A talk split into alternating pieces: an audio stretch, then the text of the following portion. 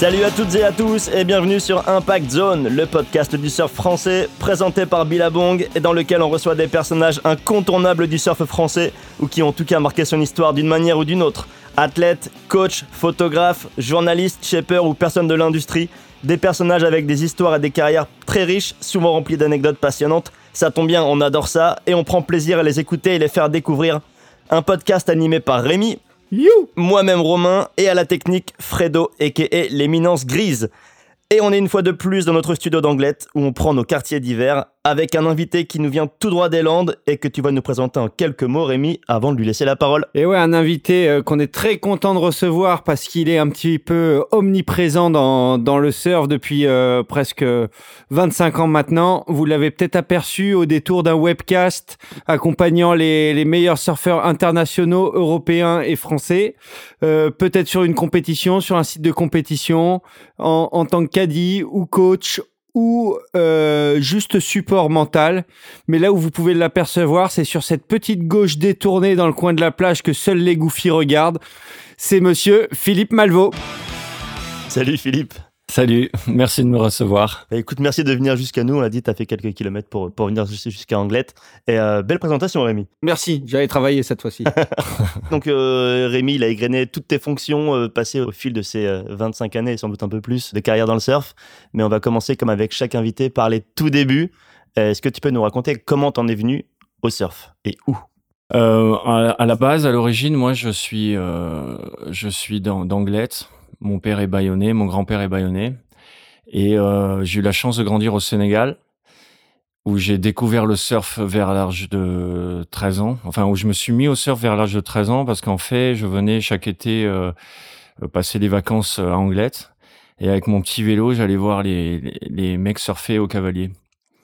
Et j'ai tanné mes parents pour avoir une planche de surf pendant au moins deux étés jusqu'à ce qui euh, qui craque. Parce qu'ils voulaient pas au début parce que au Sénégal il y avait pas de surfeurs. Enfin on n'en connaissait pas. Et euh, on n'avait pas entendu parler ni de surf euh, ni de vagues. Ça avait plutôt l'air euh, hostile avec des rochers des oursins des requins euh, donc ils imaginaient pas du tout me mettre au surf. Et, et puis un été, on, mon oncle habitait à Parlementia et mon père m'a laissé une semaine en vacances là-bas parce qu'il avait des trucs à faire. Aïe. Et, et, il y avait un stage de surf en bas, donc il m'a inscrit dans un stage. Il a dit si t'accroches, t'achètes une planche. Donc j'ai fait le stage. Bon, c'était en plein centre de l'été, c'était pas très gros, il y avait pas trop de vagues.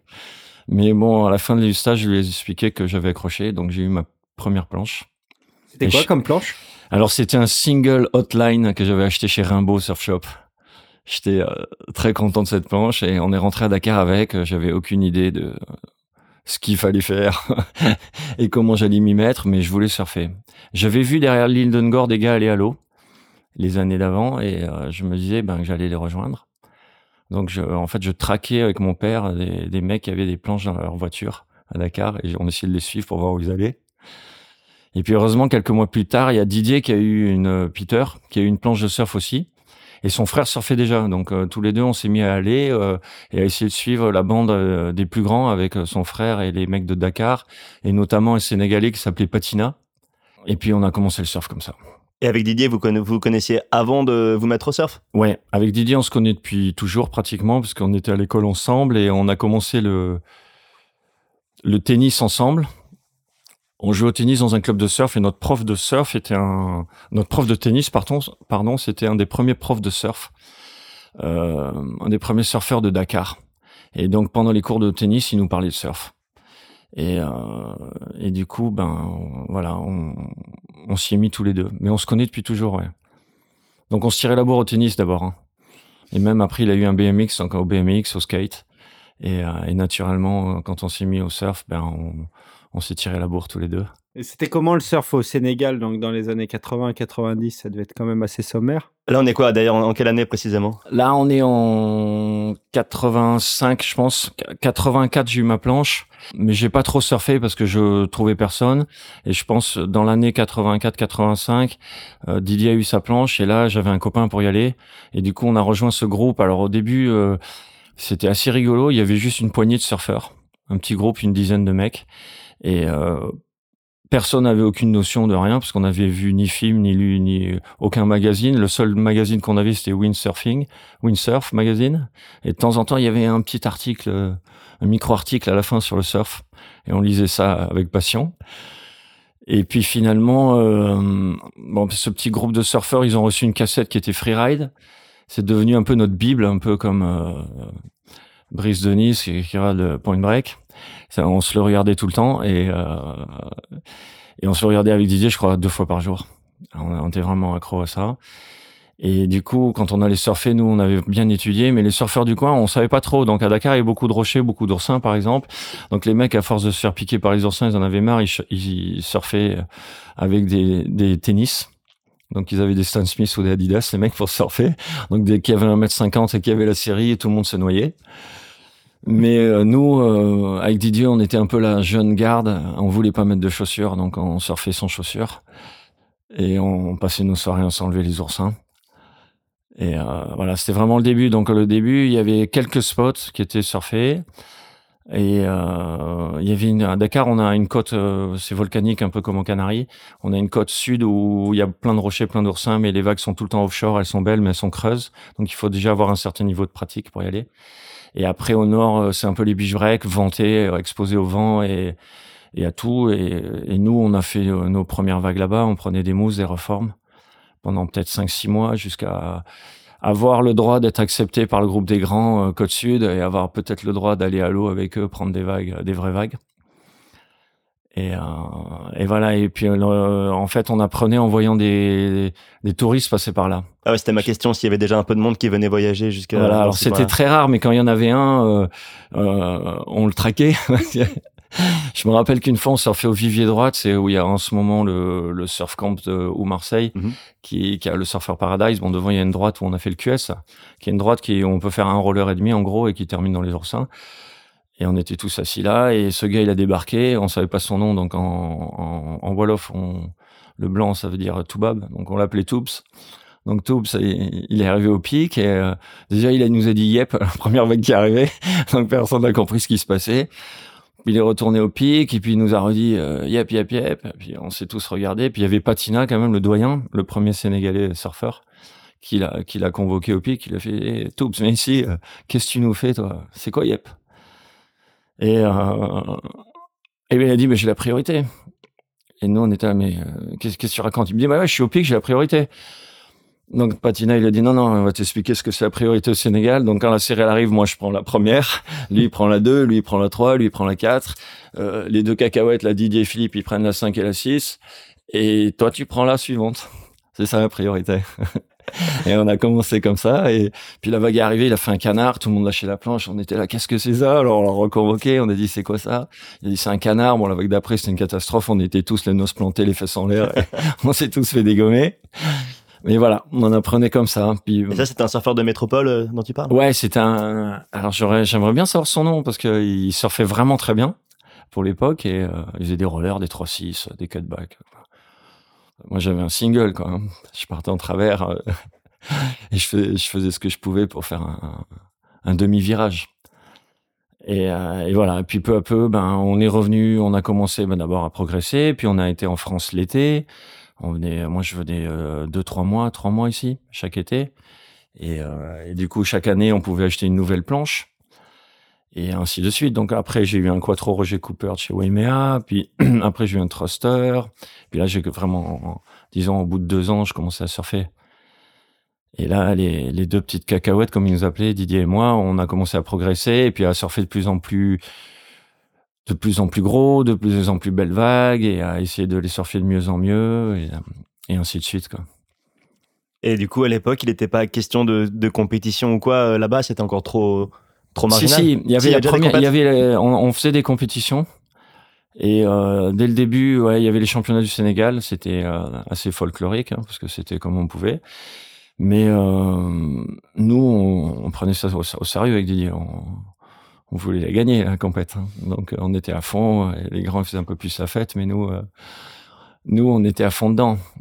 Et ensuite, ce qui a fait peut-être un peu la différence, c'est que Didier, lui, il était, euh, il s'est licencié dans un club euh, français, je crois, sur la Côte d'Azur, et il a été sélectionné pour participer à des compétitions l'été. Et du coup, il rentrait en France pour participer, je crois, aux Coupes de France, au Championnat de France. Et comme il était de la Ligue PACA, peut-être, et il avait sa place, il n'y avait pas trop de surfeurs à l'époque de son âge, comme il avait 12-13 ans, 14. Donc il a été euh, sélectionné pour participer à, plusieurs compètes. Il a été jusqu'en Guadeloupe. Et du coup, il a fait beaucoup plus de compètes. Et moi, je comprenais pas trop parce que l'été, c'était le moment de la liberté à Dakar. Et moi, j'ai été pas question que quand j'ai grandi, que je rentre en France faire des compètes, attendre deux trois semaines qu'il y ait une compète au Sable d'Olonne, à Lacano ou, ou, euh, ou en Bretagne. C'était pas concevable. Alors que je pouvais être à Dakar à l'époque où on surfe en maillot avec tous mes potes, à prendre les aller tous les jours à l'eau. Donc, moi, c'était ma prio, c'était euh, surfer avec mes potes à Dakar.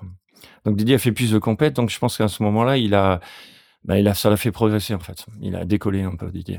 Puis il s'est fait remarquer par l'équipe de France, puis il est parti euh, faire la carrière que vous savez. Et pendant que moi, j'étais plus. Euh, alors moi, mon but, c'était quand on faisait la compète des championnats du Sénégal, c'était battre Didier. Voilà. Et puis c'est arrivé plusieurs fois, donc j'étais content. Après.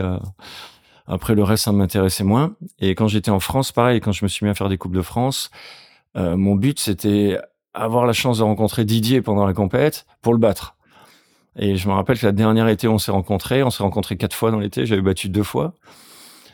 Et j'étais content de l'avoir battu. Alors j'avais fait un, il avait fait deux. Et après, moi, je perds et lui, il gagne la compète. Mais, mais moi, ça m'était égal. J'avais battu Didier. Le reste, euh, battre Domenech ou... Euh, ou, les mecs de la Cano ou de la digue du Bocaux ou, de la Grande, c'était pas, enfin, c'était pas mon objectif et puis je me sentais pas les, capacités.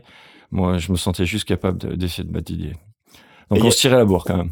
Mais voilà, il y avait quand même il y avait une rivalité, mais c'était quand même une, il y avait quand même une histoire de, de potes à la base. Ouais, on était on est super potes, quand même, on a toujours été potes, mais euh, on a toujours essayé de de se voilà de, de, de se battre. Après, euh, il y a eu un moment où j'ai pas pu suivre parce que quand il a fait euh, 10 ou 15 ans d'affilée à Hawaï et que qu'il a se lancé sur la carrière pro, euh, pendant que moi euh, je m'amusais dans les vagues dakaroises, à un moment donné l'écart s'est creusé. Mais mais malgré ça, si je suis contre lui, je vais essayer de le battre hein, même aujourd'hui. Hein.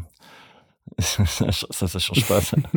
ça. Et maintenant, en fast forward, vous avez à peu près tous les deux enfin, entre guillemets, un, métier comparable Vous essayez de, de, vous battre entre, entre coachs ou il y a toujours cette rivalité euh, sur le bah, coaching ou moins? Ah, Moins, moins, parce qu'en fait, plus tu coaches, plus tu t'aperçois qu'il n'y a pas de...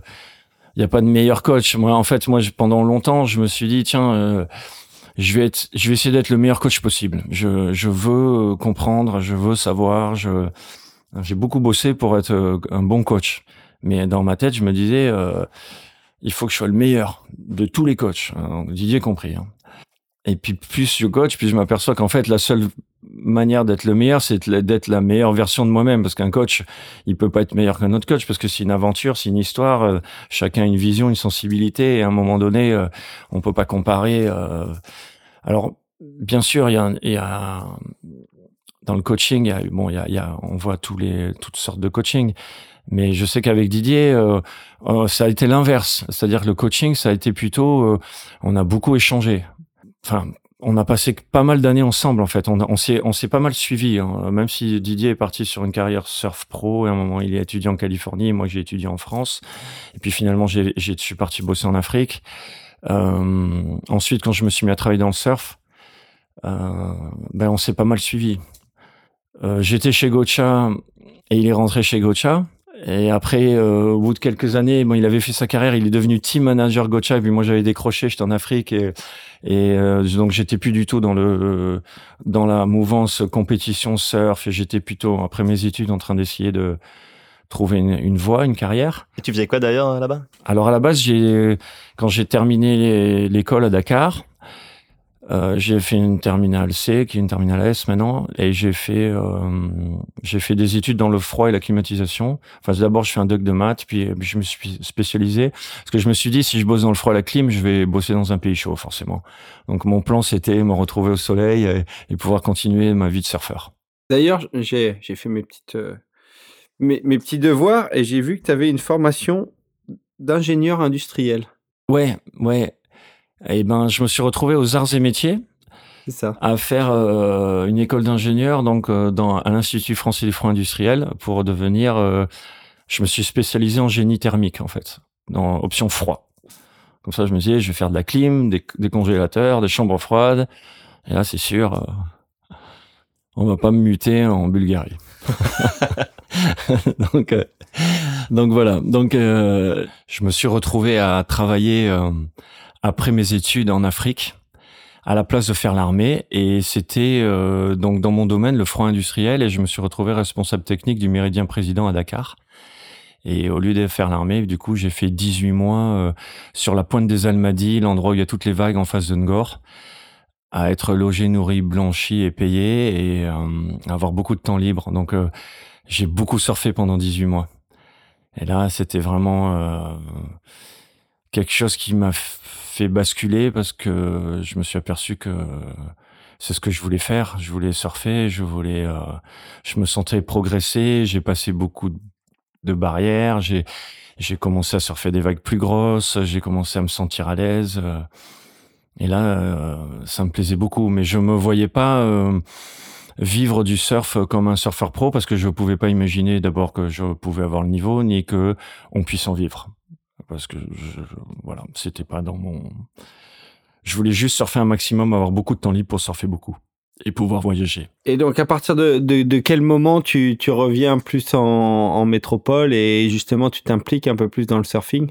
Eh ben justement après cette période, euh, j'ai essayé de me lancer à mon compte en Afrique, à l'endroit que j'adorais, à Dakar, au Sénégal, et je me suis aperçu que finalement, euh, me retrouver dans ce milieu qui est le froid industriel, je me retrouvais dans le monde du bâtiment, et là c'était beaucoup moins plaisant que j'avais imaginé. C'était c'était pas le genre de travail que j'avais envie de faire, donc j'avais surtout fait mes études et euh, et puis avoir fait, et je me suis fait quand même quelques années d'expérience pendant disons trois quatre ans, j'ai essayé de faire ça et jusqu'à me dire bon ben voilà maintenant j'ai des études j'ai un bagage euh, je vais rentrer en France et euh, et je vais me mettre euh, je vais essayer je vais essayer de travailler dans ce que j'aime dans le surf donc à ce moment-là j'ai toute la famille qui m'est tombée dessus et les gens que j'aimais bien pour me dire non mais attends il n'y a pas de boulot dans le surf enfin c'est déjà pris hein euh, en gros, ma mère avait vu un gars de la NPE qui lui avait dit non, non, dans le surf, il n'y a que des trains de savate. Euh, oubliez, quoi. Et moi, j'étais, non, j'avais une conviction, donc euh, j'avais un rêve et je me suis dit non, non, je, je m'en fous, j'y vais quand même. Je, je tente ma chance. De toute façon, je pourrais toujours rebosser si je veux. Et je suis rentré à Osegor en 99, je crois, et j'ai bossé directement dans un surf shop parce que euh, il fallait que je travaille. Et euh, chez Aloha Surf Shop qui était en face de Billabong là en, plein centre-ville. Et je me suis retrouvé à vendre les planches d'occasion dedans. Et bon je m'éclatais bien euh, ça me plaisait.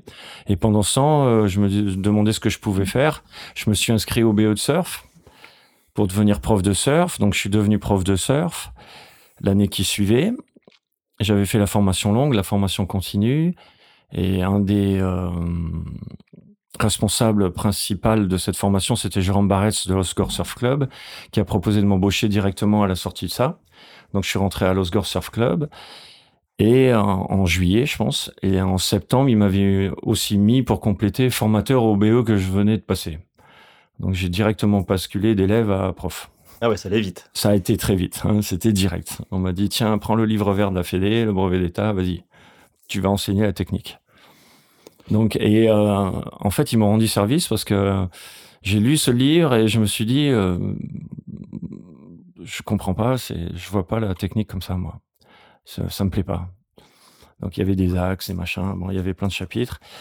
J'ai essayé de l'appliquer un petit peu au début, puis finalement, euh, c'est l'époque où je me suis dit non, là, il faut vraiment que je devienne entraîneur. Euh, c'est pas comme ça, quoi. Donc, je me suis mis à écrire moi-même, euh, à me dire tiens, je vais écrire mes cours. Et tant pis.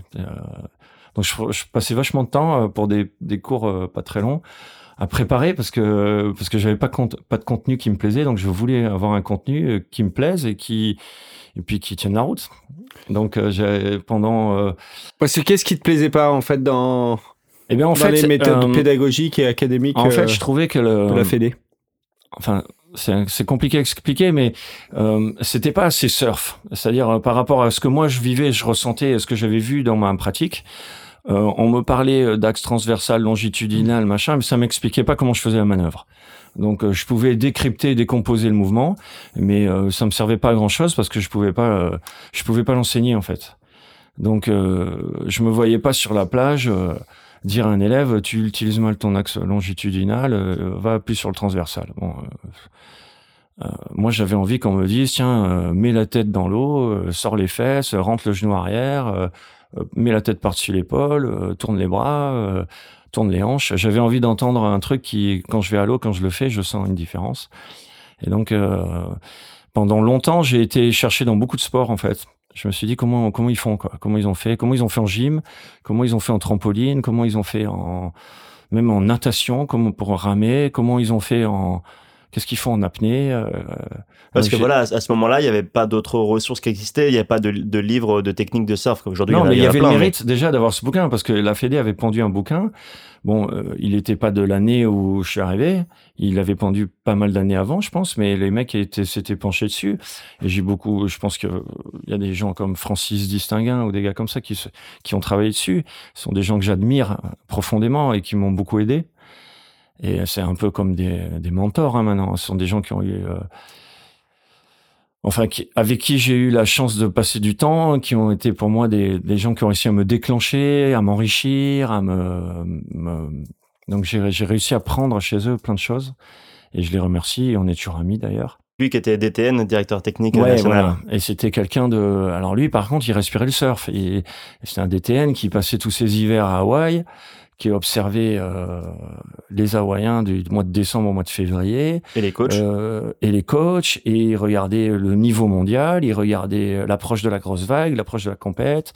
Euh, c'est un mec qui ramenait beaucoup d'infos quand même. Et, euh, et quand on avait la chance de pouvoir passer du temps et aller chercher, parce qu'il fallait aller chercher, hein, il se livrait pas facilement, euh, des infos chez lui, ben c'était très très enrichissant. Moi j'ai adoré. Hein. Lui, il y avait lui et Baptiste Dupuy. Et c'est pour moi, c'était des gourous, un gourou, Baptiste. Enfin, un gourou, pas au sens péjoratif du terme, hein, vraiment quelqu'un qui, un passionné de surf, qui a donné sa vie au surf et qui, un peu un philosophe, un littéraire, un mec qui, qui regardait le surf et les gens qui en font avec amour. Donc euh, moi, j'ai beaucoup aimé, j'ai beaucoup appris à ce moment-là. C'est pour ça que je me suis mis euh, de plus en plus là-dedans. Et du coup, avec l'Osgore Surf Club, ils m'ont euh, Jérôme m'a proposé de me prendre un petit groupe. C'était le groupe compète du club. Et dedans, il y avait euh, Marc Lacomar qui avait 9-10 ans, Johan qui avait 11 ans, Mathias Malem, son frère Thomas, PV Laborde, Paul Lou, son frère. Il y en avait plein, je peux pas tous les citer, mais Manu Bass, euh, Clément Lalanne, Morgan Davzac. Enfin, il y avait toute une bande de jeunes. Et je me suis retrouvé avec eux. Et, euh, donc, je me suis un peu fait l'expérience, mon expérience avec eux. Et du coup, bah, j'ai appris à coacher en coachant. et on, on s'est retrouvés pendant quatre ans ensemble. Et peu à peu, ils ont gagné la compète du club, puis la compète du quartier, puis les championnats d'Aquitaine, puis de France. Puis ils sont montés. Ils sont montés de plus en plus. Et alors, c'était entre 10 et 14 ans. Avec le club, on avait de la chance, on a organisé beaucoup de voyages. Donc, euh, une année, on allait au Portugal, l'année d'après au Maroc, l'année d'après aux Canaries. On essayait de, chaque vacances scolaires, de faire un petit déplacement. Et ça nous a bien soudés. C'était des, euh, enfin, j'en garde des super souvenirs. Et, euh, et c'est là qu'au bout de quatre ans, euh, après avoir fait un film justement de vacances avec tous les jeunes du club, je leur ai passé le film et c'était plutôt un film en mode pour les copains, pour eux, pour qu'ils rigolent. Donc on avait filmé la pêche au poulpe avec des couteaux, euh, le feu de camp. Euh, on avait rasé Clément Lalanne, on lui avait fait une crête de punk pour qu'elle tienne, on lui avait mis de la bière. Bon, on avait fait que des. Voilà, c'était pas un film très académique, c'était pas sur l'entraînement, c'était plutôt sur une bande de jeunes qui s'éclatent en voyage. Et bon, tous les jours, on était dans des vagues magnifiques. On a eu des vagues superbes. Et, euh, et du coup, j'avais fait un petit montage ça, mais alors c'était les montages d'avant en version longue, genre 30 minutes.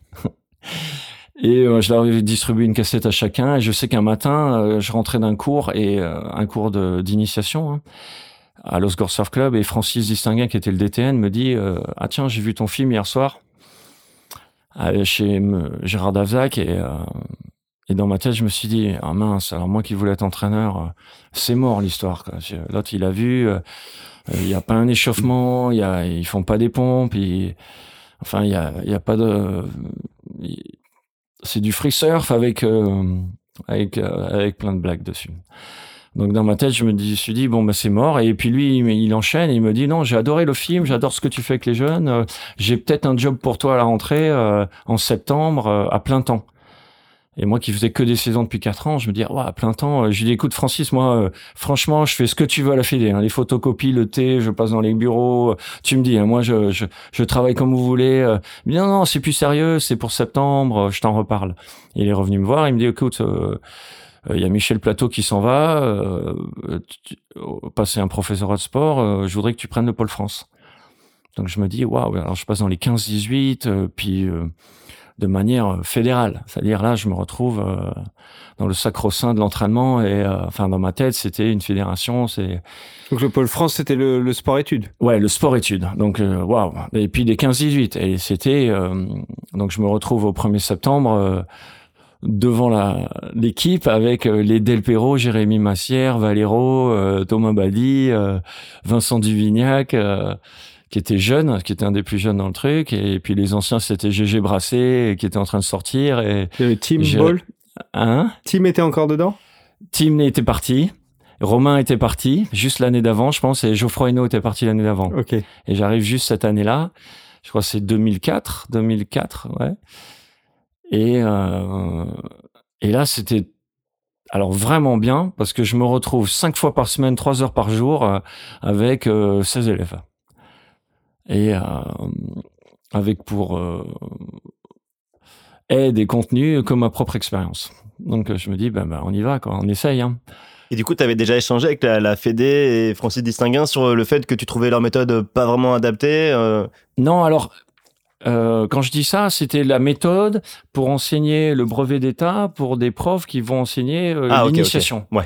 C'était le brevet, c'était le bouquin, c'était pas un bouquin sur l'entraînement, c'était un bouquin sur euh, euh, la technique surf en général. Et, et, et, moi, parler de technique comme ça me dérangeait parce que je trouvais que c'était pas assez abouti, enfin, de ma manière, hein, parce qu'il y avait des choses très bien dedans. Hein. Mais moi, je voulais parler plus dans le côté du côté technique, mais comment, si on pond de la technique sur un bouquin, comment on va l'enseigner et comment on, comment on va mettre derrière euh, des mises en pratique.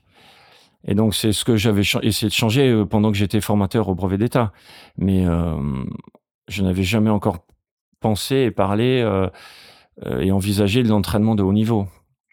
Et donc je me disais, ben, en arrivant là, on va sûrement me m'aiguiller un petit peu et puis et puis on verra bien.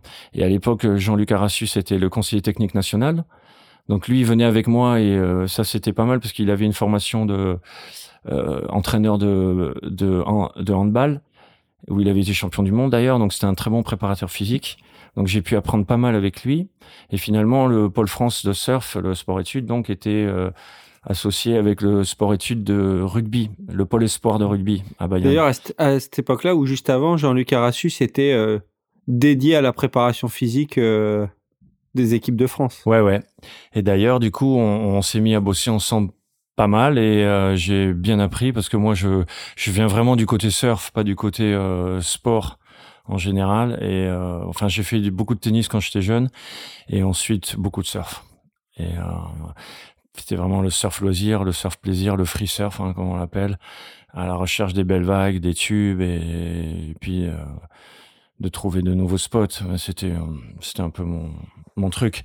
Donc euh, me retrouver dans un endroit très carré, très fédéral, un peu. Alors moi j'avais cette image, j'ai toujours eu hein, que la Fédé c'était un truc un peu un espèce de dinosaure, un, vieux truc poussiéreux, très euh, très rigide, très très compliqué. Et euh, euh, d'ailleurs à cette époque, je me suis dit, moi je vais y bosser parce que il n'y a pas de raison, il y a pas de raison. C'est quand même une institution. On, on, peut se retrouver à surfer pour le drapeau français. C'est quand même un, but en soi de se retrouver en équipe de France. C'est un honneur d'aller euh, d'aller participer à des événements pour son pays et porter le drapeau et fièrement les couleurs de son pays. Donc, euh, je vois pas pourquoi ce serait un truc poussiéreux. Je vois pas pourquoi euh, il faudrait que ça soit rigide, hermétique et fermé à tout.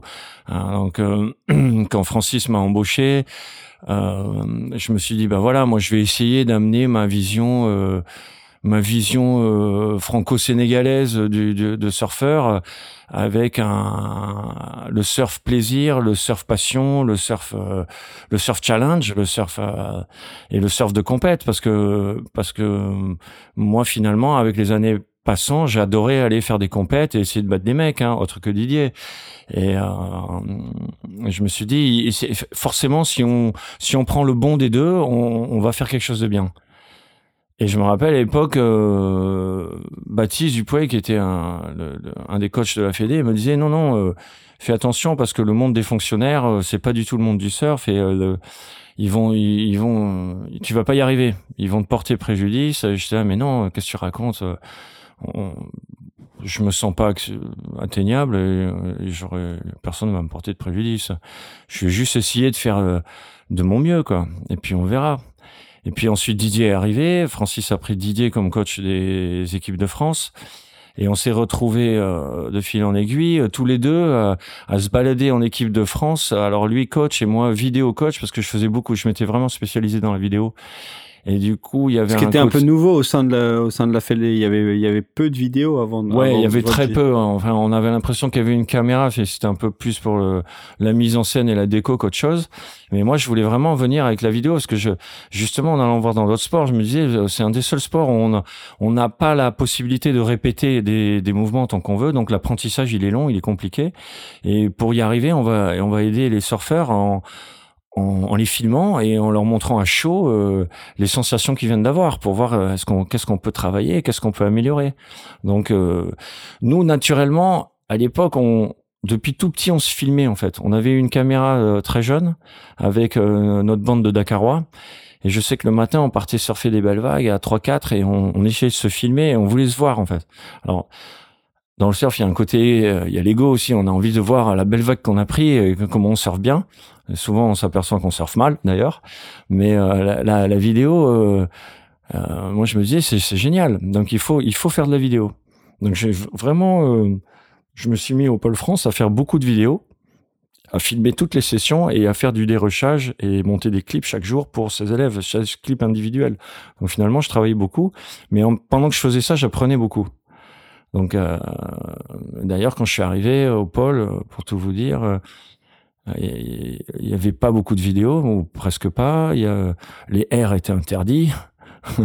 ce qu'on voit maintenant où est le surf aujourd'hui, euh, ça paraît un peu bizarre. Et surtout que, enfin, je veux dire, quand tu es entre 15 et 18 ans, si c'est pas là que tu apprends à faire des euh, euh, après c'est mort. Donc, euh, enfin. Il Romain il nous racontait ça, il nous disait que quand il faisait des airs, il devait faire des pompes après sur la plage en, guise de punition. Euh. Ah ouais ouais ouais. le premier entraînement que j'ai fait à la Madrague, je me rappellerai toujours, il y avait Duvignac à l'eau et il est parti sur une gauche backside, il a fait un reverser qu'il a plaqué et moi je l'ai eu en film. J'étais tellement content d'avoir un reverser en film, je me disais putain mais c'est génial quoi. Il fracasse le gamin et il sort de l'eau et il s'excuse et il me dit ah je suis désolé et je comprenais pas ce qui m'arrivait.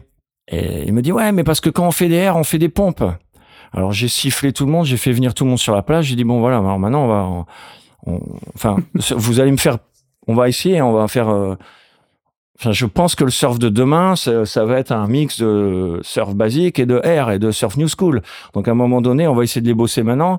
Et à partir de maintenant, au pôle, euh, S'il y en a un d'entre vous qui a l'occasion de faire un R parce qu'il a la vitesse et la rampe devant lui et qui me tente pas un R, il va faire des pompes. On va le faire dans l'autre sens. Vous êtes obligé de faire des R. Donc bon, ben, sur le coup, tout le monde était content parce que ils ont dit enfin, on est libre, on peut y aller. Euh, ça allait plus loin parce qu'ils avaient même pas le droit, euh, si j'écoute Hugo Yarzabal, de faire des des snaps parce que le snap c'était pas académique, ça donnait pas de la vitesse. Donc euh, le snap c'était pas proscrit aussi.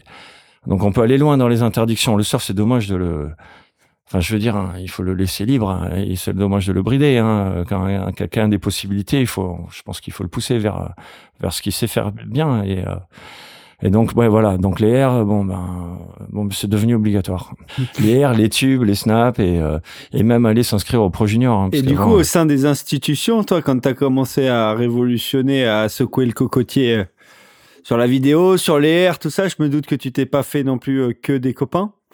Non, Euh, non, je me suis pas fait que des copains. Mais euh, mais moi, ça me faisait rire parce que euh, je, enfin, on voit bien quand on surfe que enfin, c'est juste rigolo quand on te dit que ce soit interdit. Je veux dire, euh, c'est naturel, ça vient naturellement, on le voit. Euh, alors, heureusement, il y avait des il y a toujours des gens comme Francis Distinguin qui était le directeur technique qui lui cautionnait, il était pour.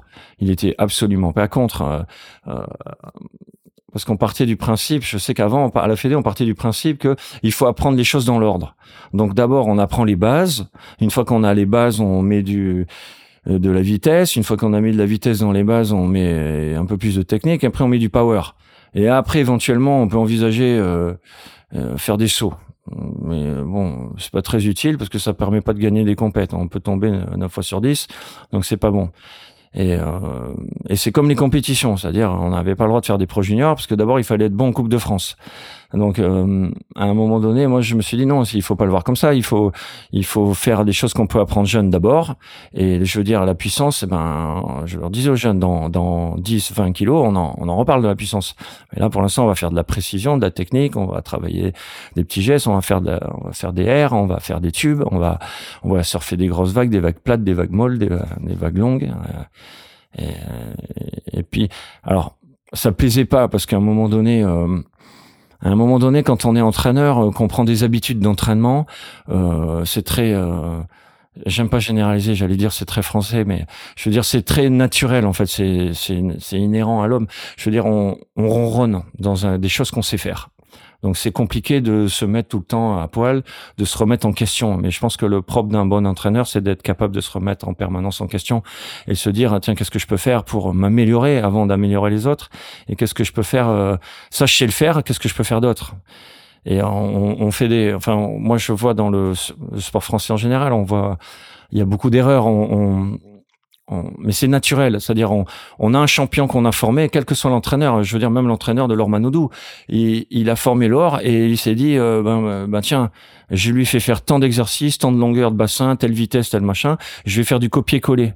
Et puis ça marche pas, ça marche avec personne parce que chaque individu est particulier. Donc euh, et euh, le problème, c'est que nous, on a tendance, en tant qu'entraîneur, à vouloir mettre des normes. C'est-à-dire, on se dit, tiens, on a entraîné ça, on fait tant de répétitions, tant de physique et tant de machin. Il a rempli toutes les cases, donc il doit être champion. Et puis si c'est si c'est pas un champion, c'est que c'est c'est une chèvre. Il a il a rien à faire là.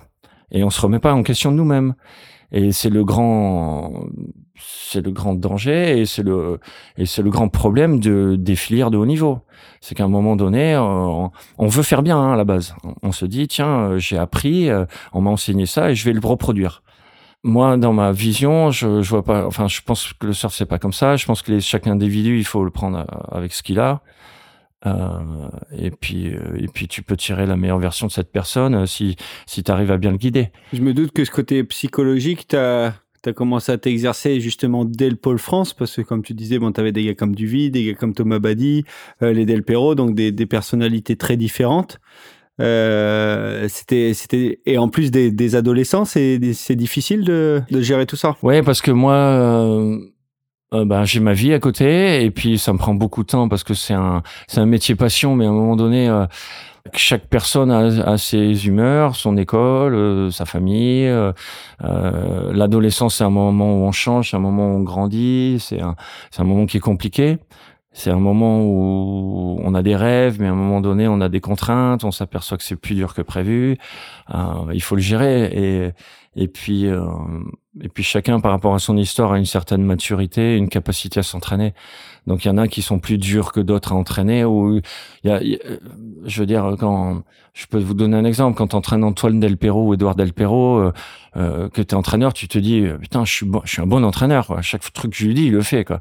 Il est extrêmement doué il est extrêmement capable de reproduire euh, tout ce que tu dis, il fait, le comprendre instantanément, instantanément, parce que il a une espèce d'intelligence du physique qui est fabuleuse. Et il y en a d'autres avec qui c'est plus dur parce que parce qu'ils n'ont pas l'habitude d'appliquer des consignes, ils n'ont pas l'habitude de se remettre en question, ils n'ont pas l'habitude de se poser des questions d'ailleurs. c'est dur de surfer en se. je sais que par exemple John John, John John, il, il n'aime pas penser. Euh, si quelqu'un lui parle de son bras, de sa jambe, il, n'aime pas aller à l'eau en, pensant ça. Il aime surfer, il aime penser à, à ce qu'il peut faire sur la vague, mais il va pas, il aime pas penser en détail. Euh, donc ça c'est ouais c'est compliqué parce que quand t'as 16 personnes, même moi je voyais, je donne une info, j'ai 16 interprétations. Donc euh, euh après, euh, et, ben t'apprends. C'est-à-dire moi j'ai appris tous les jours pendant, euh, je sais pas, j'ai fait presque presque 7 ans au. Euh, je pense que j'ai évolué chaque année. D'ailleurs, chaque année, j'écrivais un bouquin sur cette fameuse technique euh, que j'avais dû eu à enseigner au BE les années précédentes. Et chaque année, en relisant mon bouquin, je le jetais en me disant mais c'est nul. Pourquoi j'ai dit ça l'année dernière? Je suis fou. C'est ça qu'il faut. Et puis je réécrivais. Puis l'année d'après, je, le relisais et je me disais mais, oh, mais je suis fou moi. Je, pourquoi je, je oh, puis j'étais convaincu de ça l'année dernière. Et puis cette année, je dis mais non, c'est pas ça du tout. Mais peu à peu, euh, tu, tu, bon, bah, t'apprends. C'est comme ton, en fait, quand t'es entraîneur, t'as un, as un apprentissage comme quand t'es surfeur. À un moment donné, t'as, tu passes par des étapes incontournables, mais tu progresses comme ça. Et tu t'inspirais un peu de ce qui se faisait à l'étranger? C'est euh, les années 2000, c'est le moment où il y a le, le, High Performance Center qui se met en place euh, en Australie. Il y a pas mal de pas mal de coaching qui se met en place à droite à gauche. Ouais. Euh, tu commençais tu commençais à aller regarder ce qui se passait ailleurs ou non? Ouais, j'ai essayé. Essayé de trouver des infos. J'ai, c'était vraiment une denrée rare. J'allais voir euh, ben, ce que faisait Martin Dunn. Et, mais lui, bon, il était en avance. Il était vraiment en avance. Il avait un site, il avait des, des, des, des systèmes d'entraînement. Donc, euh, je buvais euh, toutes ces paroles, je, voyais toutes ces vidéos. Mais il y en avait pas tant que ça. Hein. Il y en avait vraiment. C'est plus tard que ça arrivait en fait. Moi, je trouve que les, les infos sont arrivées plus tard. Et c'est quand, d'ailleurs, quand j'ai quitté la Fédé que j'ai basculé chez Hurley enfin chez Nike et ensuite chez Hurley, que là vraiment le, je trouve que le coaching euh, s'est développé. On y reviendra. et euh, au même moment que cette époque, Paul France, tu opères comme juge euh, ASP, donc pas encore WSL. Ouais. Euh, du coup, je, je, me doute que ça, ça nourrit ta vision du surf, forcément, vu que tu voyais d'autres surfeurs que tes, que tes poulains. Ouais, euh, ouais, complètement. Et là, à la base, euh, bah, alors merci Thierry Vidal. À l'époque, il était chef juge de la SP Europe, et c'est lui qui est venu me voir en me disant un jour, tiens, tu veux pas, euh, tu veux pas essayer, enfin, euh, sur une compète ou deux, de venir juger. Et puis bon, c'était, c'était le week-end, c'était assez bien payé, ça me permettait de compléter mon salaire. Et d'un autre côté, je me suis dit, parce que pendant toutes ces années-là, j'ai eu la chance de côtoyer un peu tous les, coachs de l'Hexagone, que ce soit des Réunionnais, des Guadeloupéens, des Bretons ou, des Aquitains. Enfin, euh, tous les Français qui, qui coachaient, qui étaient un peu euh, à la pointe de ça, comme les Réunionnais ou les, les Guadeloupéens qui arrivaient avec leur équipe au championnat de France. On s'est liés d'amitié, puis on, on a pas mal parlé ensemble, on a pas mal échangé, donc c'était intéressant. Et, euh, mais tout le monde, chaque fois que j'étais sur une compète, euh, t'entendais ouais mais les juges ils veulent ceci, non mais les juges ils veulent cela, euh, mais non c'est parce que t'as as eu 5.2 parce que il te fallait un 5.3, mais si t'avais mis le bras comme ça, et à un moment donné je me suis dit ben le mieux pour savoir ce que pensent les juges c'est d'être juge. Comme ça si je suis juge au moins euh, ben, je serais peut-être un meilleur entraîneur. Donc j'ai commencé à juger et je me suis aperçu que c'était beaucoup plus simple que que ce qu'on pensait. C'est qu'un juge, euh, ben, c'est un être humain comme nous, il apprécie les vagues comme nous, et puis il compare. Il fait que de la comparaison, et puis il faut une bonne mémoire. Mais le juge, il, compare des performances qui, qui... donc ça m'a ça m'a beaucoup enseigné parce que j'ai bon alors j'ai jugé des pro juniors, puis des QS, puis des CT, garçons, filles. Euh, j'ai eu la chance de juger le Quick Pro avec Andy, Bruce. Euh, enfin, j'ai des bons ah souvenirs. J'ai des bons souvenirs. T'as jugé la finale? J'ai pas jugé cette année-là la finale, mais j'ai jugé un je crois que c'est une demi-finale Indy contre Bruce. C'est à la Gravière et euh, j'étais assez impressionné. Au début, c'était un peu à la centrale. C'était gros. Euh, euh, je sais qu'Andy avait battu au Kilupo s'il perdait. Kelly était champion du monde. J'ai jugé cette série d'ailleurs. Là, j'ai fait passer Andy parce que je pensais qu'Andy devait passer. Puis Kelly était champion du monde plus tard. Mais ça m'avait marqué. Et euh, quand euh, je me rappelle cette demi-finale, parce que j'ai juste eu le temps de m'asseoir sur ma feuille de juge, et puis on rentre un code dans un petit ordinateur. Et le temps que je rentre mon code, que j'entende 3, 2, 1, 0, que je lève la tête, il y avait Andy Irons dans une vague phénoménale qui partait en gauche dans un tube énorme. Et à la fin, il y avait un souffle. Il sortait les, les deux bras en arrière et la tête retournée en train de regarder l'intérieur du tube. Et je me disais, oh la série vient juste de commencer, il reste 29 minutes et 40 secondes et, et là, je vais mettre 10, quoi. C'est un 10 et qu'est-ce que je fais maintenant? S'il fait mieux pendant les 29 minutes 40 secondes qui restent, qu'est-ce que je fais? Puis là j'entends tous les bip bip bip des ordis qui tapaient qui tapaient comme des fous. Donc et pendant qu'il faisait ce tube derrière Bruce Irons qui démarre sur la vague suivante. Donc il fallait qu'on regarde les deux vagues en même temps. Et qui fait un énorme tube aussi qui sort et qui fait un roller mais qui était moins bon. Et donc je, sais que je, je me rappelle j'ai mis un 10 et un 8 et demi direct. En me disant waouh ben là eh ben là, on y est quoi. Hein. Mais ça va, t'as pas pété l'échelle sur le coup de ton 10, première vague euh, de la série? Bon, non, mais c'est, alors tout le monde a mis 10. Donc euh, voilà, c'était un 10. Alors je, m'en serais voulu de pas avoir mis 10. Parce que c'est dur quand t'es juge et que c'est évident que c'est un 10, mais toi tu dois mettre le 10 et, et mais une fois que t'es sur ta feuille tout seul dans ton petit dans ton petit box, euh, t'hésites à le mettre parce que parce que tu te dis ben s'il y a mieux pourquoi pas je sais pas c'est un Iron c'est la gravière 3 mètres et puis bon heureusement ça il s'est avéré que c'était la meilleure vague de cette demi-finale il a gagné la demi-finale et, et que, c'était la note à mettre. Mais sur le coup je peux te garantir que tu as la main qui, tremble un peu parce que tu te demandes euh, tu te demandes qu'est-ce qu'il faut faire. J'ai vu ça euh, j'ai souvent entendu les gens dire au bord, oui, mais c'est lui, c'est parce qu'il est chez Quicksilver. Il, euh, là, c'est une compète Quicksilver, donc les jus ils le font passer quoi. Et j'ai euh, une compète Hurley, le mec d'Hurley il passe. Bon, euh, moi pour avoir jugé pendant cinq ans, on n'a jamais eu quelqu'un qui est venu nous dire il faut faire passer un tel ou un tel. On a nos forcément on est humain, donc il y a des gens qu'on apprécie plus que d'autres par rapport à leur surf et notre sensibilité. Euh, il y a des gens avec qui on s'entend mieux que d'autres, et naturellement, ça peut influencer subjectivement le score, même si on, inconsciemment, hein, mais euh, même si on essaie de faire de notre mieux. Mais il n'y a pas de pression, euh, il n'y a aucune pression derrière, je veux dire. Et cette série, c'était un exemple. Il y avait Oki contre Andy Irons. Oki fait un tube de 5 ou 6 secondes en gauche.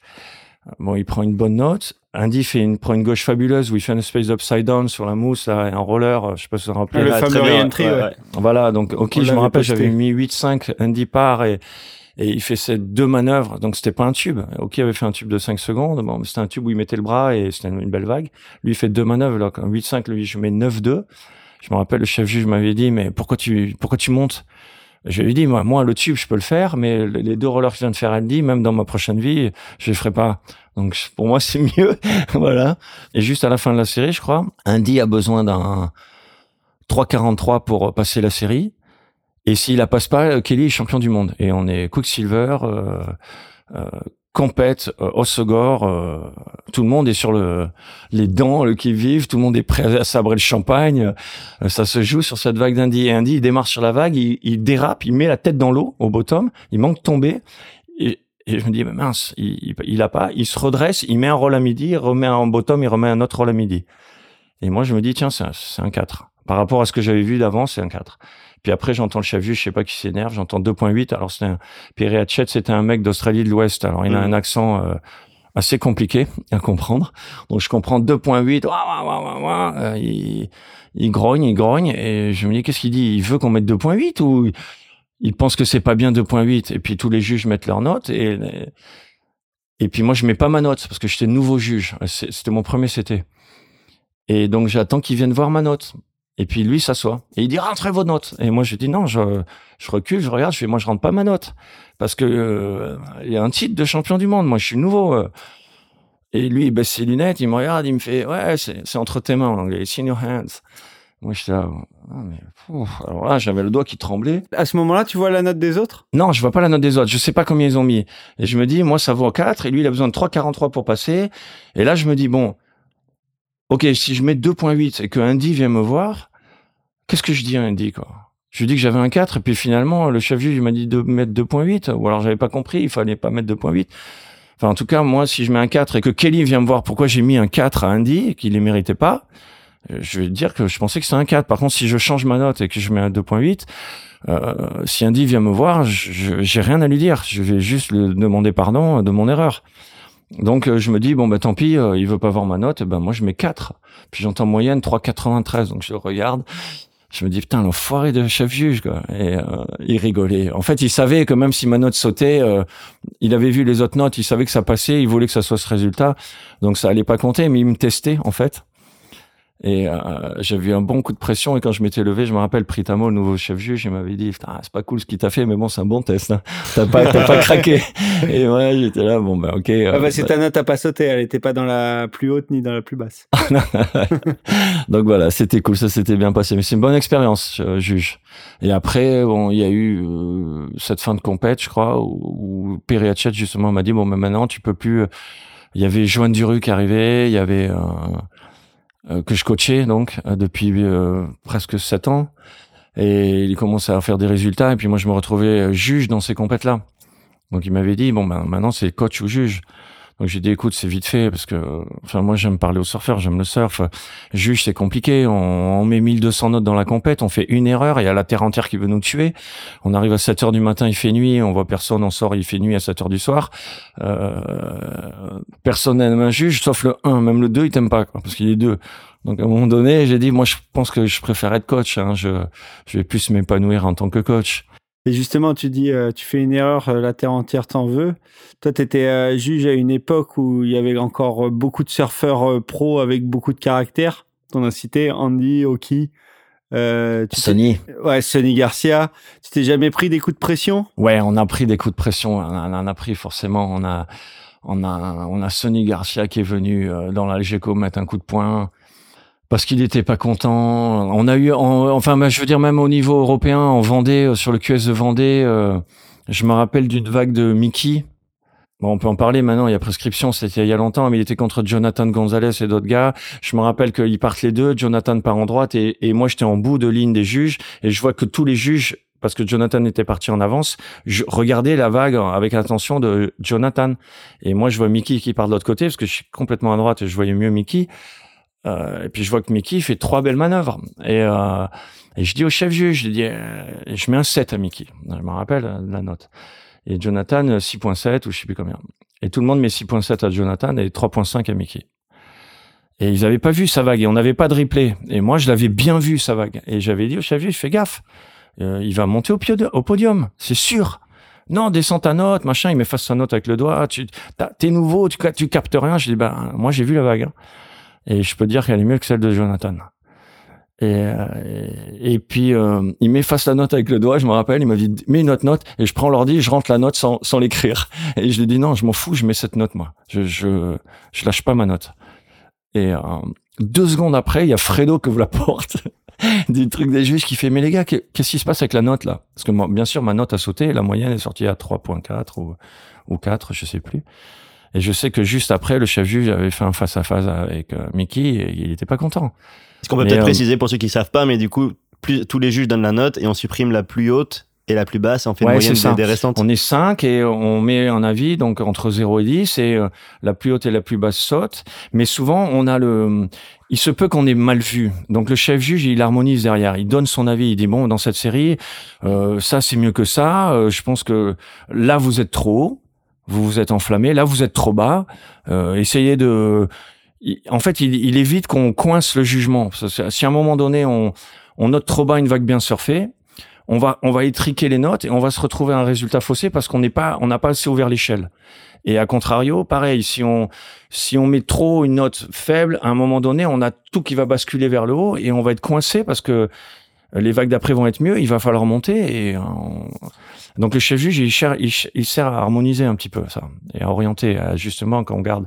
À un moment donné, nous on est la tête dans le guidon, on sait plus où on en est. Quand tu mets 1000, 1200 notes, euh, c'est bien qu'il y ait un cas qui te rassure derrière, qui te mette une main sur l'épaule en disant ouais c'est bien, euh, là t'es bien, rien que ça, ça te booste. Et, euh, le sponsor de l'événement sera content. voilà. Et puis il te file un petit cadeau. Non, c'est pas vrai. Et en fait, du coup, à cette période-là, il y avait quand même en plus, euh, enfin, le surf évoluait vachement et le surf aérien rentrait de plus en plus dans les compétitions. Donc toi, tu as vécu aussi cette période où ben fallait euh, un peu adapter les critères euh, et faire face aussi à des juges qui eux étaient peut-être un peu plus ben, pas forcément encore habitués, ni même habilités à, à très bien juger le surf aérien. Tu as pu justement entendre un peu des, des, débats par rapport à ça sur comment noter tel ou tel air à l'époque Ouais, ouais, on a, on a eu des. Euh, alors, c'est des débats permanents le jugement. Et quand avec des, euh, quand j'étais avec les juges internationaux, ce sont des surfeurs passionnés.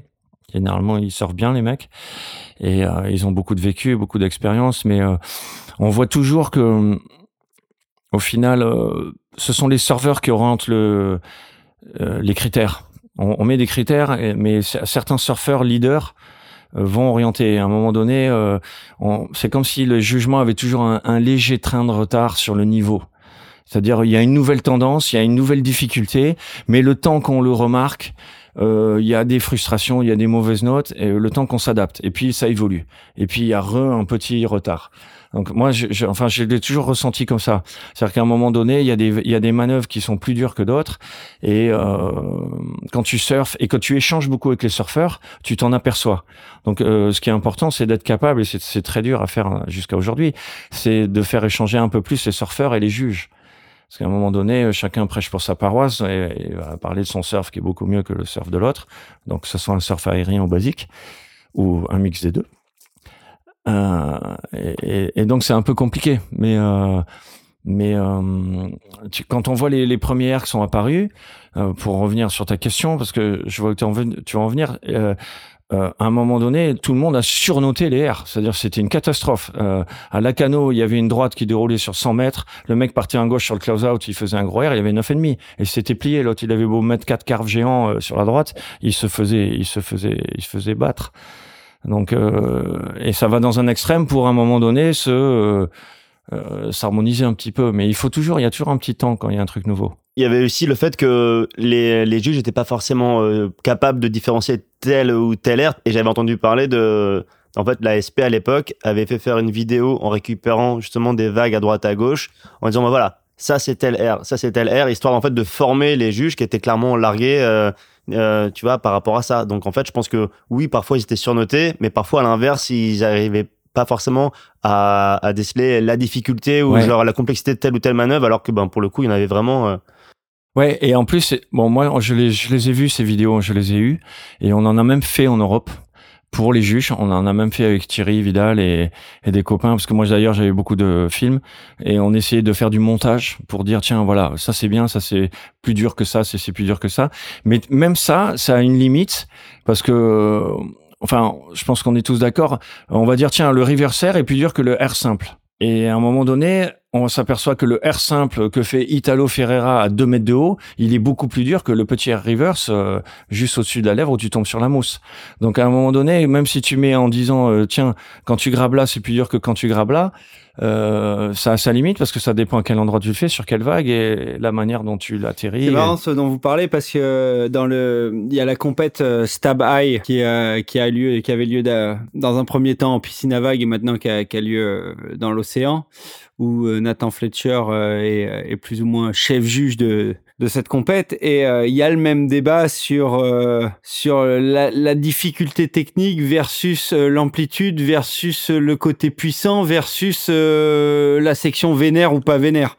Et, euh, et, au final, le débat, il est un peu sans fin, étant donné que les vagues sont toujours différentes et que la façon de taper un air sera toujours différente si tu le fais sur une section de 2 mètres à pipe ou si tu le fais, euh, même si tu fais un air de, de 2 mètres de haut sur une section de 50 cm. Ouais, au final, ça n'a pas le, le même effet. Ça. Et c'est le débat, comme tu dis, va être sans fin parce que finalement, ça restera l'appréciation de chacun et, euh, et, et sur l'instant, c'est-à-dire sur le moment, on va dire waouh, ça c'est waouh.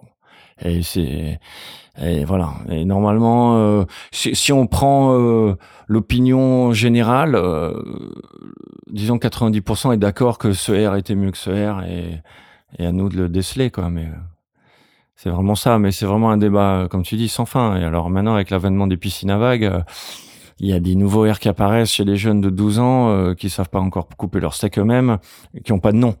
Et là, bon, bah, ça laisse présager une autre étape, un nouveau niveau bientôt dans le surf, hein, parce que là ils vont bientôt maîtriser euh, des rotations et des choses fabuleuses et c'est pas prêt de s'arrêter. Et d'ailleurs, euh, on va être en retard bientôt parce que nous, on n'a pas de piscine. On y Ça aussi, on y viendra tout à l'heure. Donc on parlait de jugement tout à l'heure, tu as commencé à aborder euh, ton passage, enfin ton arrivée chez euh, Nike. Ouais. Euh, voilà, donc on peut peut-être aborder ce, ce, grand chapitre. ouais, c'est un grand chapitre de ma vie et c'est un chapitre fabuleux parce que Baptiste avait raison. À un moment donné, je me suis essoufflé, même s'il y avait Didier et moi. Bon, Didier est parti de la Fédé. Certains sont partis et moi, à un moment donné, je m'y retrouvais plus. Et euh, malgré j'étais bien tenu par les jeunes parce que ce qui m'intéressait au final, c'était d'être avec les jeunes et de voir, euh, de les voir évoluer. Donc et puis moi j'avais de la chance, j'étais sur le terrain tout le temps avec eux. Euh, euh donc ça, ça m'a fait le tenir longtemps, bien plus que les autres. Mais à un moment donné, je voulais plus y être. Et j'ai fait une rupture conventionnelle, je suis parti de moi-même. Et là, il y a eu un, vous le connaissez, mais il y a eu une espèce d'ange gardien qui, avec qui j'étais pote depuis toujours qui est avec qui je parlais depuis toujours, qui est venu me voir et il s'appelle Bruno Débauché, donc on le connaît bien et et qui m'a dit tiens je suis Nike dans le surf, je suis mentor chez eux pour l'Europe et euh, et je te verrai bien. Euh. Alors la première fois il m'avait pas dit ça, il m'a dit est-ce que tu peux me coacher mes gars? Et euh, je lui dit mais c'est qui tes gars quoi? Donc, Il me dit ben on fait trois jours de coaching euh, cet été avec le team Nike. Je dis, waouh, le team Nike? Mais ça veut dire quoi, le team Nike? Bah, ça veut dire Charlie Martin, ça veut dire Naoum Ildefons, ça veut dire, euh, alors il me dit plein de noms. Et il me dit, ouais, c'est payé tant. Je lui dis, bah, oui, je prends direct. Alors, je me retrouve, euh, moi-même devant les mecs de Nike. Bon, alors ça, c'était plus du tout à la mode fédérale, c'était plutôt Nike. Euh, c'était des caméras, des micros, plein de gens autour et plein de monde qui vient voir comment tu coaches. Donc là, c'était un peu plus. Euh, là, il fallait se mettre à poil un peu devant tout le monde. Donc ça, c'était au tout début de l'arrivée de Nike dans le surf et Naoum, Charlie, ça venait juste de rentrer dans le team. C'est ça, c'est ça. Je pense que Naoum était depuis un an avec Charlie dans le team okay. et Nick Van. Et donc je me retrouve avec ces gars-là. Et l'été d'après, donc donc j'étais toujours là, j'étais encore à la, à la Fédé, j'étais encore au Pôle France. Et l'été d'après, au moment où je m'en vais, euh, il revient me voir et il me dit euh, Est-ce que tu veux faire ça, mais pendant deux mois Juillet, août? Et moi, j'ai dit bah, Ça tombe très bien. Ça tombe très, très bien. Merci. Et au bout de 15 jours, il me dit euh, Et toi, ça t'intéresse pas, team manager? Je fais De quoi tu me parles? Il me dit Non, parce que toi, tu es plutôt un gars de terrain et tout. Je dis Non, non, non. Moi, j'ai usé mes pantalons sur les bancs d'école. je serais très bien dans un bureau. D'ailleurs, un mix, ça me ferait pas trop de mal. Hein, parce que que du terrain, c'est ardos. Et euh, il me dit, bah écoute, euh, donc c'était 15 jours après ça, 15 juillet. il me dit, bah écoute, tu vas à Amsterdam et tu vas faire un entretien. Donc je, euh, je suis parti à Amsterdam et je connaissais rien et je suis arrivé dans le le gros truc Nike Stadium. Siège Europe. Ouais, Nike Europe, Ilversum avec des photos de Ronaldo de 10 mètres de haut, un truc de fou. Et, je dis là, waouh, alors ça c'est un autre niveau. Puis ils m'ont fait passer plein de sas avec des policiers, des machins et trucs. Puis j'ai fait un entretien de deux heures. Et en sortant de là, je me rappelle, j'avais appelé ma femme et je lui avais dit, écoute, euh, euh, laisse tomber là, là c'est un autre niveau, euh, là c'est, ouais, non, c'est, c'est, ardos. Et j'ai plus une nouvelle. J'avais essayé de sonder pendant l'entretien si j'arrivais à percevoir s'ils étaient intéressés ou pas. J'avais pas réussi. Et je sais que 15 jours après, il m'avait appelé, il m'avait dit bon ben on, a été obligé parce que c'est la règle d'interviewer 8-9 gars. Et donc on, on ok, on te prend. Et j'ai dit, ah, waouh, ok. Et il me dit, bon, on était euh, vendredi. Il me dit, est-ce que tu peux aller signer ton contrat demain? Je dis, ouais, ouais, ouais. Il me dit, euh, je dis, où? Bah, tu vas à l'US Open en Californie, donc euh, demain. Et moi, j'étais vendredi soir, je dis, ah ben, ok, demain. Donc, je rentrais chez moi, je dis, bon, ben, moi, je pars demain en Californie. Et je vais signer un contrat avec Nike. donc, j'ai pris l'avion, j'ai pris le premier avion que je trouvais, n'importe quoi, et j'ai débarqué à l'aéroport sans Heureusement, il y avait Harris à l'aéroport. Je me rappellerai toujours Harris à Hambourg. J'ai dit où tu vas Il m'a dit je vais à Louis Open. J'ai dit je peux monter avec toi parce que là, en fait, je sais pas trop où je vais. Quoi.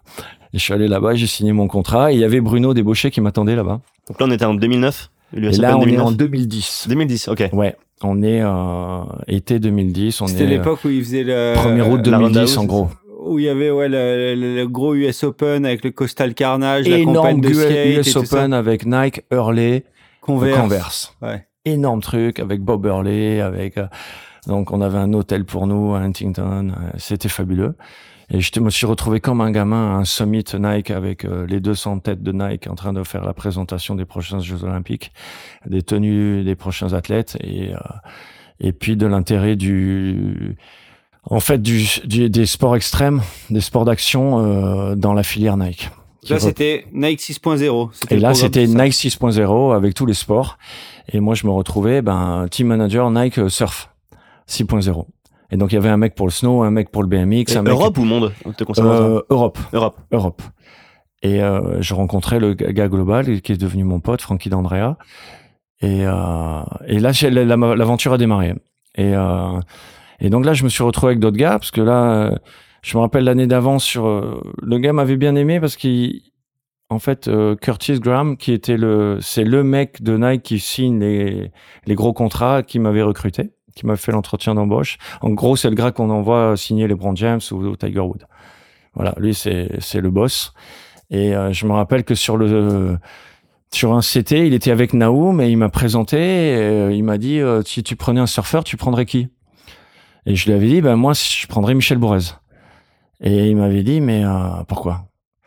C'est le plus fort. Je fais non, c'est pas le plus fort là sur la compète. Il est encore jeune, mais je prendrais Michel Bourrez. Et il me dit, euh, bon, il voulait savoir. Alors j'ai dit, écoute, c'est simple. Euh, la mecque du surf, c'est Hawaï. Et le, le, monde du surf va à Hawaï l'hiver. Voilà. Et tout le monde veut surfer pendant trois mois les plus grosses vagues et belles vagues du monde et montrer son niveau. C'est la mecque du surf. Et je lui avais dit, tu sais où vont les Hawaïens? Il m'avait dit, non. J'ai ben, les Hawaïens, ils vont en voyage, ils vont à Tahiti. Donc ils vont à la mecque de la mecque. Et euh, je lui ai dit, tu sais, à Tahiti, c'est qui le patron? Il fait, bah, c'est Michel Bourrez. Donc, si t'as Michel Bourrez, t'as le patron de la mec de la mec. J'ai dit, donc voilà, c'est simple. L'histoire, elle est, elle est réglée, quoi. et il, il, il, avait beaucoup aimé. Et puis, il avait signé Michel après. Bon, il m'en avait pas parlé, mais, euh, euh, je sais que quand je le revois, à chaque fois, il m'en reparle. Il me dit, ah, Philippe, je m'en rappelle. C'est avec toi que j'avais, que j'avais signé Michel. Et dit, Michel, c'est un pote, maintenant, c'est la famille, donc je suis content. C'était une belle aventure, donc j'ai un tout petit peu aidé, parce que bon, il aurait signé quand même. Hein, et Michel, c'est Michel, c'est il surfe, il surfe. Donc voilà. Et donc je me suis retrouvé à, Nike pendant deux ans. Et euh, là, du coup, j'ai rencontré. Euh, alors j'ai eu beaucoup de chance parce que j'ai rencontré Julian Wilson, qui était euh, dans le team et qui était le nouveau Golden Boy, Golden Child d'Australie. Et, et je me rappellerai toujours. Enfin, on était à Ericeira, c'était le premier QS euh, 10 000 ou 7 étoiles, je sais plus. C'était un gros QS euh, sur euh, Ribera Dilache. Et mes gars avaient perdu d'Europe et, euh, je lui avais dit ouais je suis team manager en Europe. Et puis bon il m'avait regardé de travers. Et je lui avais dit écoute il m'avait dit je te connais. Je dis bah ouais avec l'équipe de France on a toujours essayé de te battre. On n'arrivait pas mais bon, on essayait. Et puis puis je t'ai jugé. Puis j'ai jugé là. Enfin je te juge ah, il me dit, t'as jugé Ericeira Je dis, ouais, j'ai jugé 4 euh, ans cette vague. Il me dit, ah, ça, ça m'intéresse. Donc, on s'est assis ensemble et on a commencé à discuter. Puis, bon, c'était Julian. Donc, l'autre, il était à l'eau, il a cassé le spot. Et en finale, il a gagné contre Medina. Donc, l'histoire, elle, a bien commencé. Et donc, on se revoit pas. Et, euh, enfin, ça, c'est mon histoire avec Julian. Hein. Et je le revois quelques mois plus tard en, longtemps après, les, je crois, parce que c'était en fin de saison et après en début de saison, je le revois à l'US Open. Et, euh, et là, bon, euh, il y avait ce Curtis Graham qui me dit, bah tiens, il y a Julien va le coacher là. Et je dis, ah, mais non, moi je coach pas, c'est l'US Open. Enfin, je veux dire, euh, euh, il a pas besoin de moi. Je veux dire, Julien, il est prêt, il a ses coachs, il est, il est bien. Il dit, ah non, c'est ton boulot, vas-y. Donc j'avais été voir Julien en lui disant, hey, salut Julien, tu te rappelles de moi? Ah ouais. Et pareil, je lui dit, bah écoute, si tu veux, je suis là, hein, je, je fais rien, je suis dispo quoi. Donc je peux rester avec toi, je peux faire caddie, je peux veiller. Enfin, je suis là, moi. Je, tu veux me parler, tu me parles, tu veux pas me parler, tu me parles pas. De toute façon, je suis là. Je suis derrière toi. Et il me dit, OK, j'aime bien. Et puis il part et il me dit, ouais, tu peux regarder la mer. Bon, bon, bref, je, je vais la faire un peu courte, mais il part à l'eau, il, gagne sa série. Après, il me dit, bon, ben, OK, c'est cool. Tu veux pas rester avec moi? Je dis, ouais, je t'ai déjà dit, je suis là toute la semaine euh, à l'US Open. Je suis content. Tout le monde a perdu, donc il y a plus que toi. Euh, moi, je suis là. Donc, euh, je suis dispo. Je reste là. je, je t'amène ta deuxième planche, je fais caddie, on discute un peu comme tu veux.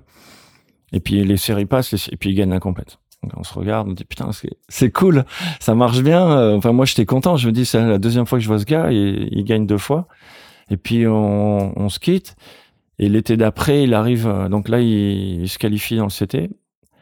Et il arrive au, Quick Pro avec Jarad Oz, un, coach australien. Et puis ils font la compé. Et moi j'étais avec Michel, j'avais loué la maison avec tous les athlètes Nike. Et, et on, et puis il perd, il perd. Et puis moi, je me avec Michel, alors on s'entendait vraiment bien, on se, on se marrait. Et, euh, et puis on prévoit d'aller au Portugal ensemble, partir de Bordeaux, louer la même bagnole. On prévoit tout le trajet. Et puis Julian, il était assez autonome parce qu'il avait un crew, il avait Jimmy, son caméraman, il avait, bon, il y avait du monde avec lui. Et puis il vient me voir et il me dit ouais non, en fait il faut que je te parle. Euh, tu pars comment euh, au Portugal? Et je dis ben avec Michel en bagnole. Il me dit il y a de la place? Je dis bien sûr, j'ai un gros truc. Donc il prend l'avion avec nous, on part au Portugal tous les trois et on se met ensemble et euh, tout va bien et puis on fait la compète et puis moi je suis team manager, je suis pas coach officiellement. Donc ça veut dire que dans le team là, il y a quatre gars chez Nike. Donc ça veut dire que je suis pas le coach de Julian, je suis pas le coach de Michel parce qu'à un moment donné euh, euh, Alejo Muniz ou Colo Andino, ils vont appeler euh, Nike, ils vont dire bon mais Philippe, il est gentil mais euh, il s'occupe de Julian quoi. Donc moi je faisais toujours très attention à ça, à être dispo pour tout le monde et, et à être officiellement pas coach. Et puis ça m'arrangeait parce que dans le discours avec Julian, c'était euh, tu me payes pas, donc euh, je suis pas obligé de te dire un truc intelligent. Et, et, et, moi, comme tu me payes pas, et comme toi tu me payes pas, t'es pas obligé de me demander un truc si tu le sens pas, parce que de toute façon t'es es à forte maturité, tu sais surfer. Euh, il y a des moments t'as pas besoin de quoi que ce soit, t'as juste besoin d'aller faire ta série.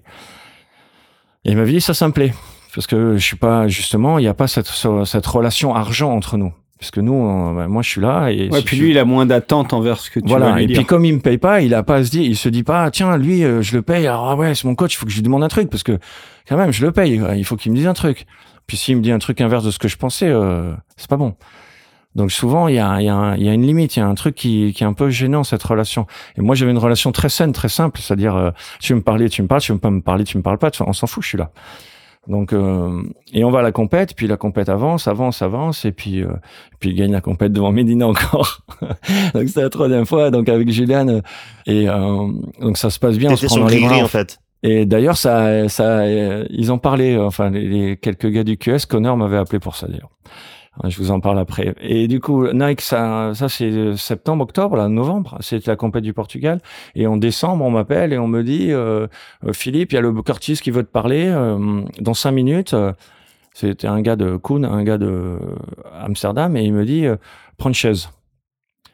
je dis, ah non, c'est pas bon ça. Donc il m'appelle cinq minutes après, vendredi soir, 23h. Mais bon, je suis à Hawaï, je vais parler au team dans cinq minutes. Euh, je veux te parler avant. Euh, on arrête Nike Surfing. Nike, ça fait six mois qu'on a Nike et Hurley. Et puis, euh, bon, Hurley, ça sent plus l'eau salée que Nike. Donc, on va garder que Hurley avec le... Et on bascule tout le team chez Hurley. Et moi, je parlais plus. Et puis, il continue de parler. Et puis, il me dit, tu dis plus rien euh, je t'ai pas dit que tu avais plus de job. Eh ben je lui dis ben tu m'as pas dit que j'avais toujours un job donc euh, j'attends. Il me dit ben écoute tu vas réfléchir mais si tu veux euh, tu as le poste. Je fais OK c'est bon je prends. Il me fait non mais réfléchis je fais non c'est bon je je le prends euh, maintenant je, je suis OK. Il me dit bon il rigole il me dit bon ben OK je vais dire au team c'est bon on bascule. Et puis on a basculé chez Hurley. Et c'est là que j'ai rencontré Pat O'Connell qui était du coup mon nouveau boss et mon ancien idole d'enfance qui était le sports marketing VP sport marketing global et qui m'appelle et qui me dit écoute Philippe euh, j'ai entendu beaucoup parler de euh, de toi par Juliane et qui je te connais pas mais il m'a dit beaucoup de bien. Euh, je dis ben écoute c'est gentil de sa part je suis content. Et puis on a commencé à Orly et puis l'aventure Orly a démarré et là euh, on est passé de je suis passé de quatre athlètes internationaux à, à 12 ouais, voilà il faut quand même préciser un peu ouais, je te coupe là-dessus justement toi connaissant bien les athlètes ils l'ont pris comment de ce de cette espèce de merge parce qu'il y en avait qui étaient euh, donc voilà qui étaient les, les têtes d'affiche Harley, il y avait les têtes d'affiche Nike et d'un coup il y a les il y a double tête d'affiche et t'es peut-être plus le boss ou t'es le le boss ennemi ou... ça, ça, a été très compliqué parce que euh, t'imagines bien Julian c'était le le number one. C'était le contrat avec Coloé qui arrivait juste derrière euh, Nike. Et tout d'un coup on lui annonce que tout d'un coup tu deviens Hurley et qu'en plus on va signer John John Florence. C'est là, ah en, même temps, en même temps, on annonce, on signe John John. Donc là, il y a, euh, enfin, tout le monde a un peu vrillé en se disant, mais euh, comment, euh, comment Hurley va suffire aux athlètes? Comment ils vont nous payer? Comment Puis on se retrouve euh, sans faire exprès parce que les mecs se sont qualifiés après dans les deux années qui ont suivi mais à un moment donné on se retrouve à 12 athlètes sur 32 ils sont ils sont chez Orlé parce qu'il y avait Yadin Nicole, Brett Simpson, Ace Buchan, il y avait tout le monde, ah, Miguel Pupo, les Muniz. Euh... Vas-y, tu la liste, on va voir si tu te souviens de, de, de tout le monde là. et donc Julian, John John, Michel, euh, Koloé, Nat Young, euh, je suis pas loin du compte. Là. Ouais, Leki, que... Carissa et, et, je sais qu'on il y en avait 12. Il y en avait 12. Bravo. Et ouais, et, et ouais, donc, même. Bah, c'était des années fabuleuses parce que c'était un une espèce de grande famille avec euh, des nationalités différentes. Mais euh, moi, je faisais exprès, on avait des moyens, donc je louais des grosses baraques et je mettais un chef dedans sur les étapes du CT où j'allais parce que du coup il y, a, il y avait tellement de monde qu'il fallait deux team managers donc c'était encore une chance pour moi parce que du coup on m'a basculé euh, je me suis dit ben moi je j'ai du temps libre depuis l'Europe donc ça me plairait bien de ben, que je les connais les gars donc d'aller avec eux donc l'autre team manager Brandon Gilmet m'a dit ben écoute on va ensemble puis il y a des compètes que je, où c'est un peu trop loin, comme, comme Chopo ou, ou Hawaï ou Fidji ou Australie, où il y a déjà un autre gars qui s'appelle Mitch Ross, qui est fabuleux, qui est le team manager australien. Et euh, donc on s'est partagé un peu, parce qu'à un moment donné, 12, 11 euh, étapes avec 12 mecs, c'est compliqué. Il y a 11 coques dans la basse-cour. là. C'est c'est un, un, autre niveau parce que tu me parlais du pôle France mais là il faut gérer euh, ouais, justement, justement les, les, contrats les niveaux les performances les contre-performances euh, ceux qui montent ceux qui descendent euh, et puis on est on est à table ensemble. En plus il y a des gars comme Michel Bourrez qui me disaient non mais moi je veux un chef et on bouffe tous à la même table parce que sinon si on se retrouve chacun dans sa chambre de l'hôtel ça m'intéresse pas le tour comme ça et il avait raison donc on se retrouvait dans des grandes tablées bon chacun mangeait à l'heure qu'il voulait mais donc tout le monde jouait le jeu genre il y avait pas de rider qui disait moi je préfère être dans ma bulle à l'hôtel avec y en avait, il y en avait qui voulaient euh, s'isoler un peu et on respectait. C'est-à-dire si à un moment donné, euh, euh, certains voulaient parce qu'il est pas bien ou qu'il est bien justement s'isoler un peu ou manger plutôt manger ailleurs. Ils mangeaient ailleurs, mais il y avait toujours cette tablée proposée avec genre petit déj et dîner ou midi et soir, suivant les endroits. Mais les endroits comme Jeffreys Bay où, il fait froid et tout, c'est sympa. On est tous en, en même temps. bon ben là il y a un chef, euh, il y a beaucoup de lay day, donc on s'ennuie, on fait des jeux, on, passe le temps, et puis finalement ça soude. Hein. C'est vraiment, euh, c'est vraiment important parce que quand tu fais 11 étapes, c'est presque 5-6 mois par an. Donc euh, et après, bon, bien sûr moi, j'ai vécu, par exemple, cette compète au Portugal où Julian gagne. Euh, à un moment donné, il y a Michel, Julian et moi, on est dans le même hôtel. Et pendant trois jours, ils sont en quart de finale l'un contre l'autre. Et on a trois jours de lay ou quatre jours. Un bonne ambiance. Ah là, là, là, c'est long parce que tu te dis le matin, dès le petit-déj, quand ils se check, tu sens le, les deux mains qui se tapent, tu sens le, le bonjour, ça va, bien puissant, qui, en disant, t'es frais, gars? Ok, et, et, toute la journée, c'était, je me disais, bon ben. la moindre partie de ping-pong, c'est affrontement létal, quoi. C'était exactement ça. C'est-à-dire que ça commençait par des parties de ping-pong.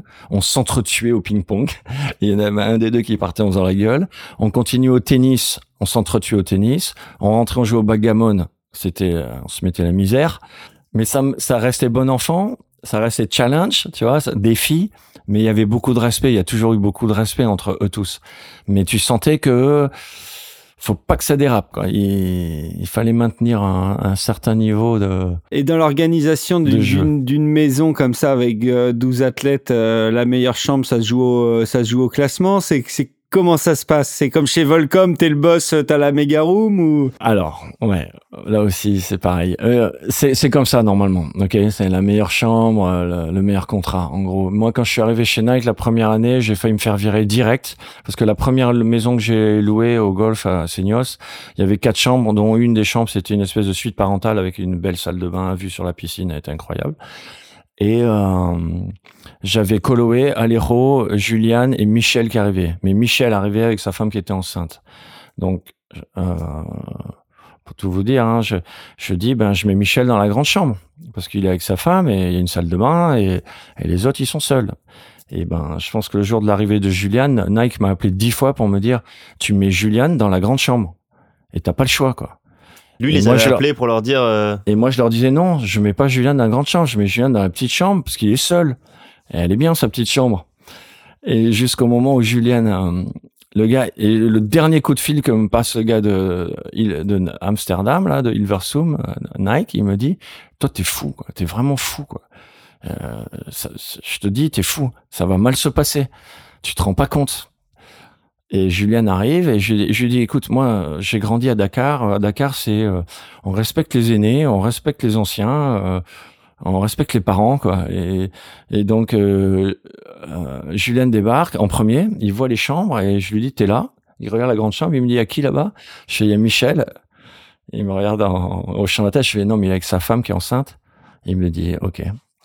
Et euh, il dit rien. Et puis il se met dans la chambre et tout. Et puis, euh, et puis après, il était revenu me le dire. Il me dit non, c'est bien, c'est normal. C'est ça qu'il fallait faire. Et il était presque content du coup euh, que Julien que en fait je l'ai considéré comme un autre gars. Je veux dire, à un moment donné, il avait 22 ans et, ou un truc comme ça et il était célibataire hein, dans un lit euh, king size dans une chambre seule. Il n'avait pas la suite parentale. Et, euh, et bon, ben voilà. Euh, donc euh, voilà, il, normalement il y a une hiérarchie, mais à un moment donné, euh, il y a aussi bon sens, l'humain, la logique. Et euh, bon, euh, s'il y en a un qui arrive avec euh, sa femme, eh ben on va lui donner la belle chambre, par respect. Et puis les autres comprennent.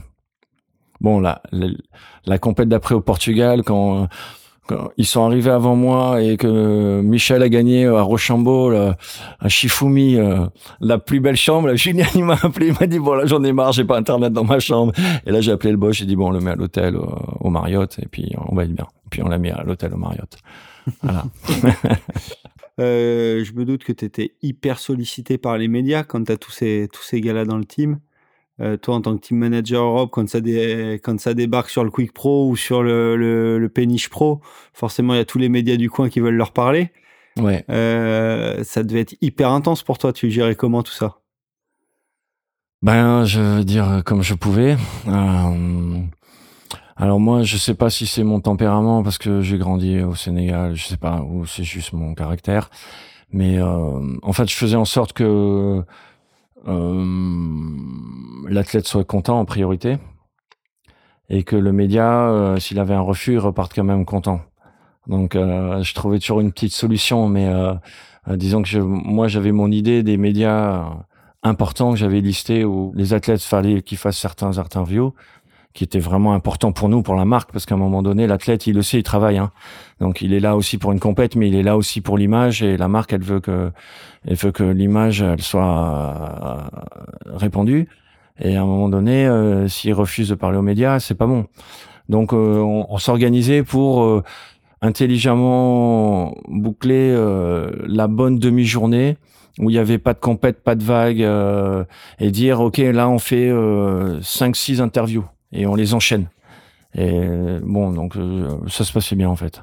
Ça se passait bien et puis j'ai gardé des bonnes relations avec euh, la plupart et puis ça je pense ça m'est arrivé hein, de mettre des, des vents ou d'oublier parce qu'il y en avait vraiment beaucoup comme tu dis des fois et des fois j'étais tellement en plus des 12 gars à gérer il fallait que je pense à tous ces gens là il y a, il y a des fois où ben, je zappais un petit peu mais euh, bon je m'en excuse hein, si je l'ai fait à quelqu'un mais généralement j'essayais de faire attention de voilà Romain, Ouais, t'as pris un vent Non, non, je confirme justement. Moi, j'ai réussi. Ouais, je me souviens de ça de très bien. Et évidemment, tu pouvais pas répondre au premier coup de téléphone, mais en tout cas, tu rappelais derrière, ce qui n'était pas forcément le cas de tout le monde. Et, euh, et j'ai eu mes moments avec euh, avec euh, pas mal de riders, euh, dont John John à l'époque où il était un peu euh, un peu Ouais. intouchable, quoi. Ouais. Et c'était Ouais. grâce à toi. Je on a souviens. vu la maison aussi non? Ensemble je me demande la maison au bord du lac Ouais, et ouais. Et là, on avait fait une interview de toi ici. Elle était Ouais. chouette cette maison-là. Elle était Ouais. incroyable. Et la John maison John, de la eu, euh, comtesse du Barry je me rappelle Ok, ouais, ouais, était très chouette. Et John John dans une maison derrière la dune qu'il a eu pendant plusieurs, Voilà. plusieurs années, quoi. Voilà. Sa maison, ouais, c'est très, euh, très chouette. Non, ouais, ouais, bon, voilà. Après, il y avait le, avec vous, avec Surf Session, ou avec l'équipe, ou avec certains magazines, ou même le gars du Monde à l'époque, j'ai entretenu des relations amicales.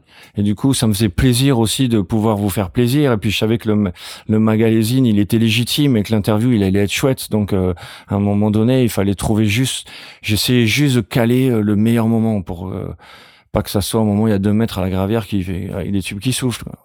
Là, on aurait tous pris un vent. Et comme tu disais, euh, John John, il, est, il était donc dans, dans une maison à part et c'est aussi un gars qui arrivait avec euh, son propre crew euh, assez solide, que ce soit ses coachs, ses caméramans, euh, ses frères, ses sœurs, sa mère, enfin ses frères et sa mère C'est exactement ça. Et, euh, donc du coup, toi, t'avais tout ce monde-là en plus à gérer. Ouais. Alors après, une fois que c'était lancé, il, il s'autogérait. hein. Mais euh, et puis il a, il a toujours eu comme un manager personnel. Donc en gros, moi, je n'avais plus qu'à gérer le manager et répondre à ses attentes. Et lui, il s'occupait du reste, donc c'était vachement confortable finalement. Et Brandon Wasserman, qui était son manager, avant c'était Sean Ward, c'est deux copains.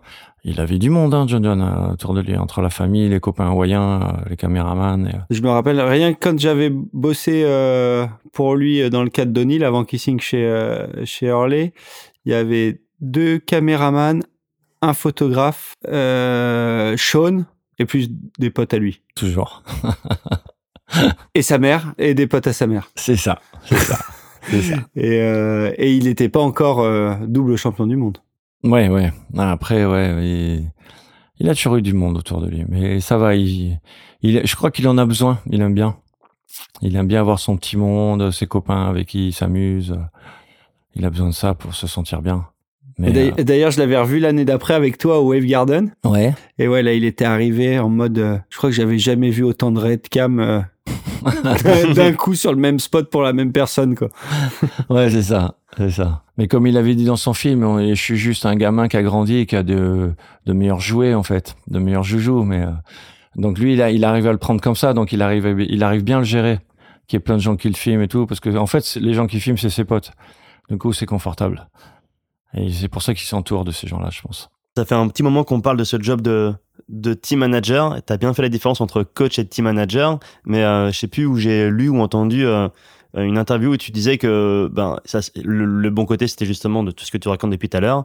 Il y avait aussi des mauvais côtés, comme de temps en temps devoir mettre fin en fait à une relation, un contrat avec un athlète. Euh, ça, ça fait partie du job aussi. Ouais. T'as des souvenirs justement de moments comme ça hyper euh, douloureux que t'as dû faire à regret parce que toi, c'était pas forcément ta décision, que ça te paraissait pas justifié, mais que ben. Bah ouais, ouais, bien sûr. J'ai des moments douloureux. Mon moment, euh, franchement, le plus douloureux que j'ai jamais eu, c'est avec Charlie Martin. Charlie, euh, c'était mon athlète, euh, mon ami, mon chouchou. Et, euh, et, puis du jour au lendemain, euh, Nike m'envoie un papier. Enfin, il l'envoie pas à moi directement parce qu'ils l'ont envoyé au responsable du sport marketing Europe à l'époque, qui s'appelle Kuhn, Van The Game, et, et qui m'avait demandé, parce que moi j'étais proche de Charlie, de venir avec lui, euh, lui apporter le papier. Et euh, ça a été franchement le moment le plus dur euh, à gérer parce que bon j'en ai eu d'autres mais euh, c'était pas à ce niveau-là. Je veux dire Charlie euh, il avait 17 ans enfin là il avait 18 ans un avenir prometteur un très gros contrat. Euh, on fait la première année ensemble euh, sur les pro juniors je le découvre et l'autre il gagne les pro juniors Europe. Et l'année d'après on démarre les QS donc il passe chez les hommes. Mais il en était pas encore vraiment un s'il le pensait mais mais enfin Charlie, il est, il est incroyable. Charlie, c'est un super surfeur, c'est un mec super attachant, c'est un mec qui a des valeurs, c'est un mec qui est, qui est entier. Donc ce qui a peut-être fait basculer le truc, c'est qu'il a été tellement entier qu'il a été jusqu'au bout de son truc, alors qu'il aurait pu euh, éviter le, le feu qu'il a eu en Écosse. Mais euh, euh, ouais, ça a été le moment le plus dur parce que parce que parce que derrière, enfin, on avait beaucoup essayé de le protéger malgré euh, ce qui s'était passé, qui était pas du tout de sa faute. Il avait rien fait, Charlie. Mais il y avait un, sale journaliste qui était, désolé hein, pour le terme, mais qui était là et qui avait, avait voulu faire du, du buzz avec son petit article parce qu'il se passe rien en Écosse à Turso. Donc il avait trouvé ça et il avait écrit un, gros truc avec un athlète de Nike. Et donc ça avait fait boule de neige, mais c'était juste la faute à pas de chance parce qu'à la base, Charlie, il a rien fait, il a rien fait de mal. Il s'est juste retrouvé en, embarqué dans un truc qui qui qui était pas de sa qui était pas de sa faute. Et euh, et, et quand arrive ce moment-là où tu vois que tu vas ben t'as plus le choix parce que derrière ben Nike c'est une machine de guerre même Nike ils se protègent ils ont une armée d'avocats. Et à un moment donné les gens euh, le moindre truc qui se passe chez Nike les, les, les ils se font descendre. Donc ils pouvaient pas se permettre euh, euh de continuer. Euh, et du coup ils ont dit bon ben on arrête ou, ou alors euh, c'est le gars Curtis Graham qui est au-dessus, ou alors on lui ils lui ont dit c'est toi qui sautes. Mais à un moment donné, on arrête quoi. Et tant pis quoi. Et donc pourtant pendant 5-6 mois, Curtis avait dit non Philippe, on va le protéger, on va trouver un moyen, on va trouver un moyen, on va trouver un moyen. Jusqu'à ce que les avocats disent ben non, il y en a pas. Donc et, quand quand ça s'est arrivé, euh, ben ouais moi c'est enfin, c'était le pire moment. Il pleurait, je pleurais, on pleurait tous. Charlie, il avait vu venir ce, ce moment Ouais, je pense qu'il avait vu venir parce que ça faisait plusieurs mois que hum, ça, ça mettait du temps, ça se réglait pas en fait. Et l'autre, il a surenchéri, il a fait un deuxième article pourri à la BBC, et puis c'est monté jusqu'à Mark Parker qui est le 1 monde. Et l'autre, il a dit, mais c'est quoi ce truc? Qu'est-ce qui se passe? Donc lui, il s'est énervé. Mais il savait même pas ce qui se passait, parce qu'en fait, il se passait rien. Mais bon, ben, il est mauvais endroit, mauvais moment. Et euh, ça n'empêche que, bon, jusqu'à aujourd'hui, euh, Charlie, je le considère comme quelqu'un de ma famille. C'est, la famille, c'est un pote. C'est quand je le vois, je suis ravi. Bon, il a fait sa route euh, sans ça. Et il a fait une belle, il fait une belle route. Hein, il est encore là. Hein. Mais ouais, ça a été un moment, franchement, là, celui-là, j'aurais bien aimé m'en passer. Et euh, tu as eu une autre phase en mode, en mode cutage de contrat qui était euh, relativement récente. C'est euh, quand euh, Nike a revendu Hurley récemment. Euh, donc changement de main, forcément pas les mêmes moyens, pas les mêmes budgets et on peut plus se permettre de garder autant d'athlètes de si bon niveau dans dans l'équipe. Et donc il y a eu il y a eu gros ménage euh, que ce soit à l'international, mais aussi il y a eu un peu un peu ah, de ménage en Europe. Ouais, partout. Mais euh, j'ai fait partie du ménage. Ah ouais, euh, ok. C'est-à-dire en fait quand Nike a vendu Hurley, une boîte les a rachetés, elle a racheté Hurley, Blue Star Alliance, ce sont des financiers new-yorkais. Alors au début, ça a été très dur et très mal perçu par tout le monde. C'est-à-dire, on a tous reçu une lettre en disant c'est fini dans trois mois. Tout le monde. Tout le monde. Tous les contrats qui étaient finissables en trois mois. Et ils n'ont pas cherché, hein. c'était même pas les gars de Booster, c'est un avocat à eux qui a, juste pris tous les papiers. Et partout il y avait une clause, là, trois mois, il a écrit et c'est fini. Donc bon, tout le monde a très mal pris, la presse l'a très mal pris, on l'a très mal pris, les surfeurs l'ont très mal pris. Et moi, je me rappelle, en 1er janvier 2020, le 1er janvier 2020, je reçois cette lettre et je me dis, oulala, là là, je m'énerve. Et puis euh, au lieu de répondre, euh, je prends le temps en fait, parce que moi je suis je suis lent à la colère. Je mets longtemps à m'énerver et, et, ça m'a ça m'a servi cette fois-ci parce que j'aurais pu euh, dire n'importe quoi. Et deux trois semaines après, il y a un gars qui m'appelle, Javier Carrera, et qui me dit je suis le j'ai racheté Early Europe, je suis le nouveau boss. Qu'est-ce que tu fais? Je lui fais ben moi je suis viré. Il me fait bah non, t'es pas viré parce que c'est moi le boss, donc moi je t'ai pas viré. Et je fais ouais, mais euh, moi j'ai reçu une lettre d'un avocat. Il me dit ouais non mais laisse tomber. Euh, Est-ce que tu veux euh, Moi je te veux à 100%. Tu tu tu t'es preneur? Je dis bien bien sûr. Il dit réfléchis. Non, je réfléchis pas. Alors il me dit bon, je l'achète euh, avec des complications. C'est-à-dire euh, il achète, il prend un Covid derrière. Euh, confinement, euh, business, bam, il perd beaucoup d'argent dès le départ et il nous dit à tous, bon ben, je peux vous garder, mais on baisse tout le monde de 30%. Et moi je dis ouais, je, je prends, je prends. Et, et après, et après avoir en avoir beaucoup parlé avec lui, parce que moi j'étais vraiment blessé hein, personnellement de voir des, enfin je veux dire Michel Bourrez qui est plus dans le team, euh, euh, Ace Boucan, euh, C'est toi qui as annoncé à Michel ou, ou c'était euh, après ça se passait en haute sphère et ça Il a reçu le courrier aussi lui comme. Euh, je sais pas exactement parce qu'on en a pas parlé directement, mais euh, c'était cette même période et euh, bon, ben, on a tous plus ou moins été à, notre manière parce qu'on n'avait pas les mêmes contrats. Je veux dire, John John, il avait pas le même contrat que moi. Ça a été un peu plus compliqué et puis il avait une armée d'avocats. Moi, j'en ai pas. Euh, bon, chacun son truc. Et puis ça jouait pas le même le même nombre de chiffres. Euh, mais en, gros, euh, quand on parle avec le nouveau, il me dit, écoute il y a plusieurs manières de procéder dans une société. Et euh, soit on le fait, euh, euh, tu rachètes une société, tu nettoies tout, tout ce qui reste, ils sont sûrs d'être là, et après tu la fais repartir, tu la fais renaître de ses cendres, et puis tu fais du profit. Ou tu essayes de te garder une bonne image. Alors là, on te, on te découpe, hein. T'es un prédateur financier. Mais ou alors tu essaies de te garder une bonne image. Et comme dans certaines sociétés du surf business actuel, on enlève peu à peu les gens. Et là, c'est bien pire parce que chaque mois, tu vas au travail en te demandant si tu es le prochain. Alors que là, il y a tout le monde qui saute, ceux qui restent, c'est sûr, c'est bon, mais euh, ceux qui sautent, ils peuvent rebondir. Mais là, tu, tu pars travailler tous les jours en te demandant. Euh, Alors, c'est un point de vue, hein, c'est son point de vue. Il dit que c'est beaucoup plus simple de faire comme ça. Alors bon, moi, je suis ok parce que je suis resté. je pense que si j'étais pas resté, euh, je le verrais pas de la même manière. Mais bon, en gros, voilà. donc ah, c'est une manière de procéder, euh, et puis c'est entre le financier et l'entrepreneur. Nous, on avait Bob Hurley avant. Bob Hurley, c'est un entrepreneur, c'est un mec qui a créé quelque chose, qui a créé de l'emploi, qui a été suffisamment riche, mais pendant 17 ans, euh, quand il a vendu à, à Nike, il, a, il s'est occupé de son équipe et de son team. Et c'est un mec qui se soucie de, des gens, alors qu'un financier il se soucie des chiffres. Donc les gens, euh, c'est pas d'importance, ils les connaissent pas de toute façon. Il y a que des chiffres. Donc c'est deux manières de, différentes de, de, gérer une société. Donc on se retrouve avec ça. Mais moi j'ai énormément de chance parce que le gars qui a racheté cette société, c'est un surfeur. Euh, c'est un Argentin qui a travaillé chez Quicksilver avant, qui a travaillé chez Nike SB, euh, qui, a qui, avait eu euh, Hurley pendant deux ans, euh, qui a travaillé dans la mode chez Pepe Jean, chez chez maintenant il a American Eagle, il a il a fait pas mal de trucs et lui, il est arrivé en disant, je garde tout le monde, ce qui était fabuleux. Bon, je baisse tout le monde, mais je vous remettrai à votre salaire. Euh, et on va garder les valeurs de, la marque. Surf, skate, art, musique. On garde tout. Là, on peut peut-être préciser que du coup, là, c'était lui, il a pris la, direction de de l'Europe. De l'Europe. C'est-à-dire lui, il a racheté l'Europe. En fait, ouais, c'est ça. fait ces gens, les, ces, ces gens de Blue Star, ils ont acheté cette société parce qu'ils voulaient l'Amérique du Nord parce qu'ils ont des malls et ils voulaient attirer les jeunes dans ces malls en mettant du Hurley dans, dans, dans ces malls. Ce sont des gens qui ont, ce sont des gros businessmen. Et euh, mais les autres régions, ils les maîtrisent pas, c'est compliqué pour eux. Donc ils se sont dit on les vend. Donc ils ont vendu l'Australie, ils ont vendu le Japon et ils ont vendu euh, l'Europe, qui ont été reprises, qui sont des licences maintenant. Et qui ont quand même la main sur le développement des gammes, des produits, des collections aussi, ouais.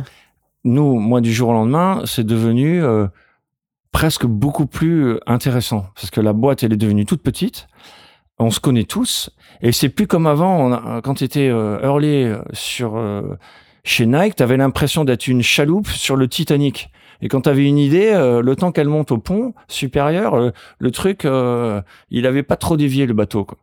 Alors que là, tu peux faire les fringues que tu veux, tu peux développer les produits que tu veux. T'as pas parce que chez Nike, quand tu fais un t-shirt, il faut deux ans pour valider le, bouton, le, le, fil, la couture. là, tu fais ce que tu veux. Donc on est beaucoup plus libre et nous c'est beaucoup plus confortable parce qu'on habite en Europe, on a beaucoup de pays différents et avec des cultures différentes et avec des contraintes climatiques différentes. Euh, avant, euh, en Californie, ils vendaient des t-shirts, des, des et, des, et des board shorts, essentiellement des board shorts. Euh, en Europe, nous, on aimerait bien avoir des fringues, aller en ville, mettre des blousons euh, et des bonnes combis. Et, c'est ce qui se passe maintenant. Donc la gamme, elle est c'est vraiment euh, étendue. La marque, elle se, elle est en train de vraiment de grossir et ça marche très bien. Et du coup, moi, je suis ravi parce que je me retrouve avec une équipe de gens que je connaissais, mais en plus, on peut faire plus de choses. Et du coup, on a orienté un petit peu. C'est sympa là. Et alors, on va carrément développer ce que tu fais maintenant chez Harley, mais moi, je veux juste qu'on revienne un petit peu en arrière sur ce fameux 1er janvier 2020 où ben, la, quasi-totalité du team euh, s'est retrouvée euh, sans, sans, sponsor. La marque a, a, fait marche arrière sur certains riders. T'as des riders qu'on souhaitait et finalement qui sont revenus dans le dans le team. Je sais pas, c'est des petits contrats pour l'époque, mais euh, Ellie euh, Henman, euh, euh, Carissa Moore. Carissa Moore, c'est vrai, qui est venu, ouais. Quoi, Mataï Drolet Mataï, exactement. Peut-être encore d'autres aussi. Sam Peter, les deux Amatrian, Nick Van Rupp, Dean Van de Waal doit être compliqué ça quand même à gérer même pour eux d'un point de vue euh, émotionnel. Alors euh. au début ils ont dit ils ont fait leur méthode, c'est-à-dire on coupe tout. Et après ils ont il y a quand même eu des gens à qui ils font confiance euh, comme nous, comme euh, le nouveau team manager qui est Brett Simpson aux États-Unis et qui, qui, ont dit bon attendez on reste corps, on reste surf donc le futur c'est ça. Et donc Carissa, on peut la reprendre. Euh, Ellie Hanneman, c'est notre meilleur junior du monde. Euh, ça vaut le coup de le garder. Euh, et après, ça s'est joué. Et euh, parce qu'une fois qu'ils avaient tout coupé, ils se sont dit bon ben voilà, on a un peu d'argent. Donc euh, nous, il faut savoir qu'Hurley pendant pendant 15 ans ne gagnait pas d'argent, mais payait tout le monde. Donc la devise de Bob, qui est un grand, un grand monsieur, disait, ben, moi, je m'en fous de faire de l'argent. Je paye tout le monde. On est heureux. On a tout team payé, les employés payés. Tout le monde va bien. Et Nike disait, non, non, non, il faut plus, euh, plus machin, plus machin chaque année. Donc, c'est pas intéressant. Et euh, parce que Nike, c'est un, c'est un bulldozer. Donc, euh, Nike, ils font 33 ou 35 milliards de chiffres par an. Donc, une société qui en fait 300 millions, ça ne intéresse pas. Leur business model, il marche à un milliard. Euh, donc il faut monter, il faut grossir. Mais euh, nous, le business model du monde du surf, dans le monde du surf, euh, il est, il est, il se suffit à, cette quantité. tu peux pas à un moment donné dépasser. Ouais, t'as un plafond de verre et voilà que tu peux pas non plus aller exploser. Exactement. Donc je pense que c'était très juste de la part de Bob Hurley de garder cette ligne. Et après, ça convenait pas. Mais euh, du coup, euh, il faut essayer de rayonner dans notre monde. Il faut pas essayer d'aller chercher des trucs qu'on peut pas atteindre pour juste du profit. Voilà. Donc, euh, donc ils sont revenus en arrière et ils ont gardé du team et ils ont gardé les valeurs et de la marque et l'ADN de la marque. Hein, et, euh, ils ont bien fait. Carissa, elle est championne du monde, elle est championne olympique, euh, elle est super. Le, on est en train de développer énormément le côté fille parce qu'il y a le surf féminin a énormément progressé. C'est un gros marché, c'est intéressant et et et du coup, ben moi j'étais ravi de voir un mec comme Mata Hydrolé, c'est fabuleux fabuleux. C'est le prince de Chopo, c'est le roi de Chopo. Le mec est, euh, là on a fait, il est venu en France, il a fait une pub fabuleuse. Il fait des foils et il a fait un truc avec Tacoma et Porsche. Là, on a fait une collab. Parce que maintenant, ce que j'adore, c'est qu'on fait des collabs. Et les collabs, c'est marrant. C'est, euh, moi, moi, j'étais très content. J'ai réussi à placer des fringues dans une pub Porsche. J'étais là. Bon, c'est une petite victoire, mais euh, on va toucher notre audience. On va toucher. il y a puis un côté premium. Il y a un côté très sympa. Et donc nous, nous, on travaille beaucoup sur des, on fait des choses intéressantes là, en ce moment, avec les collabs justement, donc c'est vachement cool. Et tu m'avais parlé, de, on s'est vu pendant le Quick Pro, d'un partenariat avec euh, un festival euh, électro. Ouais, euh, Elro. Ouais. Elro, fabuleux. Fabuleux. Et quand le boss m'en a parlé, je me suis dit, il est fou. Il est fou. Et en fait, il a, c'est un visionnaire, il a complètement raison le mec. Il est là, il nous dit, euh, il me dit, euh, bon Philippe, ça fait 20 ans que j'entends du rock là. Euh, bon, c'est bon, les jeunes, ils s'en foutent du rock. Et si on fait une collab avec Gibson, il y a aucun jeune que ça intéresse, à part quelques zikos. Mais je veux dire, le rock, bon, il a fait son temps. Alors on peut essayer des choses. Et donc là, il décide de faire une collab avec Elro, c'est un festival de, c'est, ce sont un groupe qui organise des festivals de musique électronique avec des DJ. Euh, il y a même Paul, Paul Fischer qui participe. Euh. Parce que le concept et le leitmotiv et la marque et la phrase de la marque, c'est have fun, c'est enjoy. Donc, euh, comment on se marre? Ben, en surfant, si on peut pas surfer, on skate. Et puis, puis quand tout ça s'est terminé, ben, on peut faire la fête et, et pourquoi pas aller dans un festival de musique. Bon, en tout cas, c'est la transition toute trouvée pour enchaîner le, le morceau de l'émission. Euh, il était temps. Morceau issu de la vidéo dont tout le monde parle depuis si longtemps, mais qui est enfin sorti, Snapford de Logan Dulien. C'est un morceau qui illustre la part de Aisha Pacey. Euh, le morceau s'appelle Normalizo de l'État Mbulu. Pour la petite histoire, ce qui est marrant, c'est que Logan Dulien, le réalisateur de, de Snap4, était il y a très longtemps, enfin, il a eu plein de vies, mais il a été manager de Mickey Avalon et il a été euh, team manager de SMP et c'est lui qui avait fait rentrer Escher dans son team.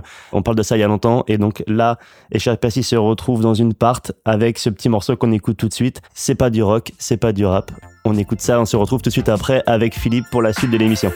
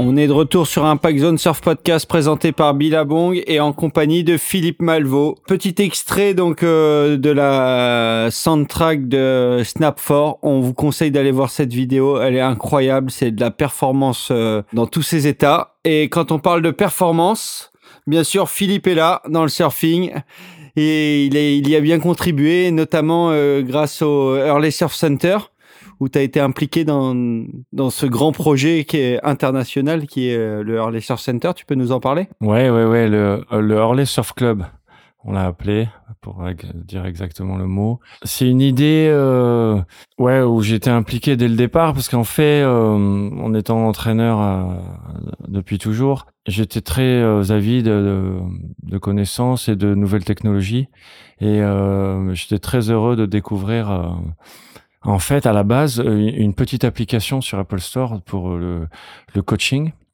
le vidéo coaching exactement, et les mecs s'en servaient dans le beaucoup dans le baseball et dans le golf déjà.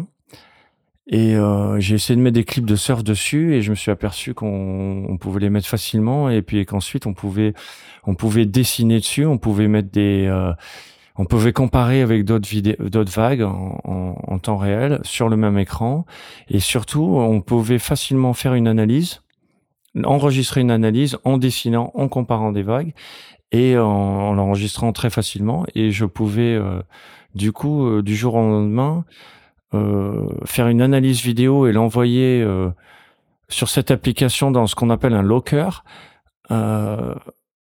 qui pouvait appartenir à un de mes athlètes. Et du coup, je pouvais avoir, euh, j'étais pas obligé d'avoir les athlètes sur place euh, en présentiel, mais je pouvais les avoir en distanciel.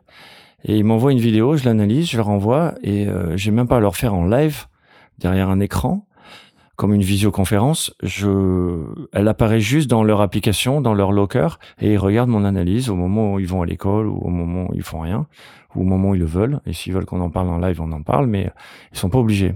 Donc je trouvais cette idée vachement sympa. Et euh, alors il y avait déjà du monde qui faisait de la vidéo. Il y avait Martin Dune qui faisait la coaching en ligne. Il y avait Didier qui travaillait sur un logiciel euh, euh, sur son ordinateur pour faire du coaching à distance avec un casque. Et, c'était vachement sympa. Mais je trouvais que ça, c'était le petit truc en qui nous manquait en fait, le petit truc très simple à utiliser qui est dans ton téléphone, dans ton iPad et euh, à tout moment euh, tu pouvais télécharger la, euh, vidéo d'un pro d'une série sur le CT, dans YouTube ou n'importe où et te la mettre dans ta librairie et, et, et, et, comparer avec tes athlètes. Donc du jour au lendemain, je me suis créé une super librairie et avec toutes les manœuvres, plein de vagues de références, des trajectoires, etc.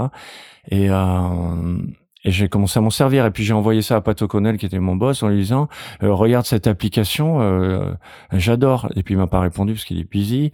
Et 15 jours après, il m'a répondu en me disant euh, Je peux plus m'en passer, c'est un truc de dingue. Je regarde ça du matin au soir. J'arrête pas de regarder des vidéos là-dessus. Et, et puis on en a plus trop parlé. Et quelques mois plus tard, il me dit, il m'appelle, on fait une grosse réunion, et ils me disent, eh ben écoute, on va lancer un truc. Il y a le Nike Training Club, en gros, c'est du nouveau marketing euh, pour euh, un peu premium pour euh, faire vivre des expériences aux gens. Au lieu de mettre une pancarte carte par trois, on leur fait vivre une expérience. Et Nike Training Club, quand tu as ton mail chez Nike et qu'il y a un event quelque part dans une grande ville ou n'importe où, euh, s'il y a de la place et que tu t'inscris, tu peux participer gratuitement, par exemple, à un, yoga sur le champ de Mars ou à, une séance de CrossFit à Central Park.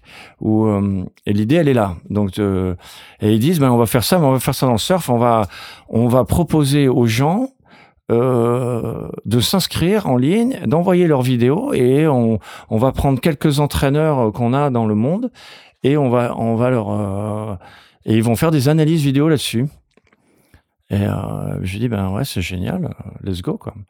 Et donc ils mettent en, place la machine et ils prennent alors il y avait 5 6 entraîneurs dans le monde et alors ils prennent je sais pas Chris Gallagher à Hawaii, Mike Parson et euh, en Californie, euh, Didier et moi en France et Espagne. Euh, Barton Lynch, euh, bon pour vous dire quelques noms, hein, et Barton Lynch en Australie, etc. Il y avait 5-6 mecs. Adam Duffner, qui est un, super entraîneur du HPC en Australie, qui est un des premiers gars qui a bossé avec Martin Dunn et qui était à New York à ce moment-là et qui entraînait là-bas. et on se met à mettre en place ces Early Surf Club. Et, euh, et du coup, avec un point de vue marketing euh, sur l'Europe, euh, le boss me dit, ben, on va faire un gros partenariat avec Poucas et on va montrer un gros Early Surf Club dont tu seras le responsable. Euh, ça sera le plus gros du monde à Saint-Sébastien.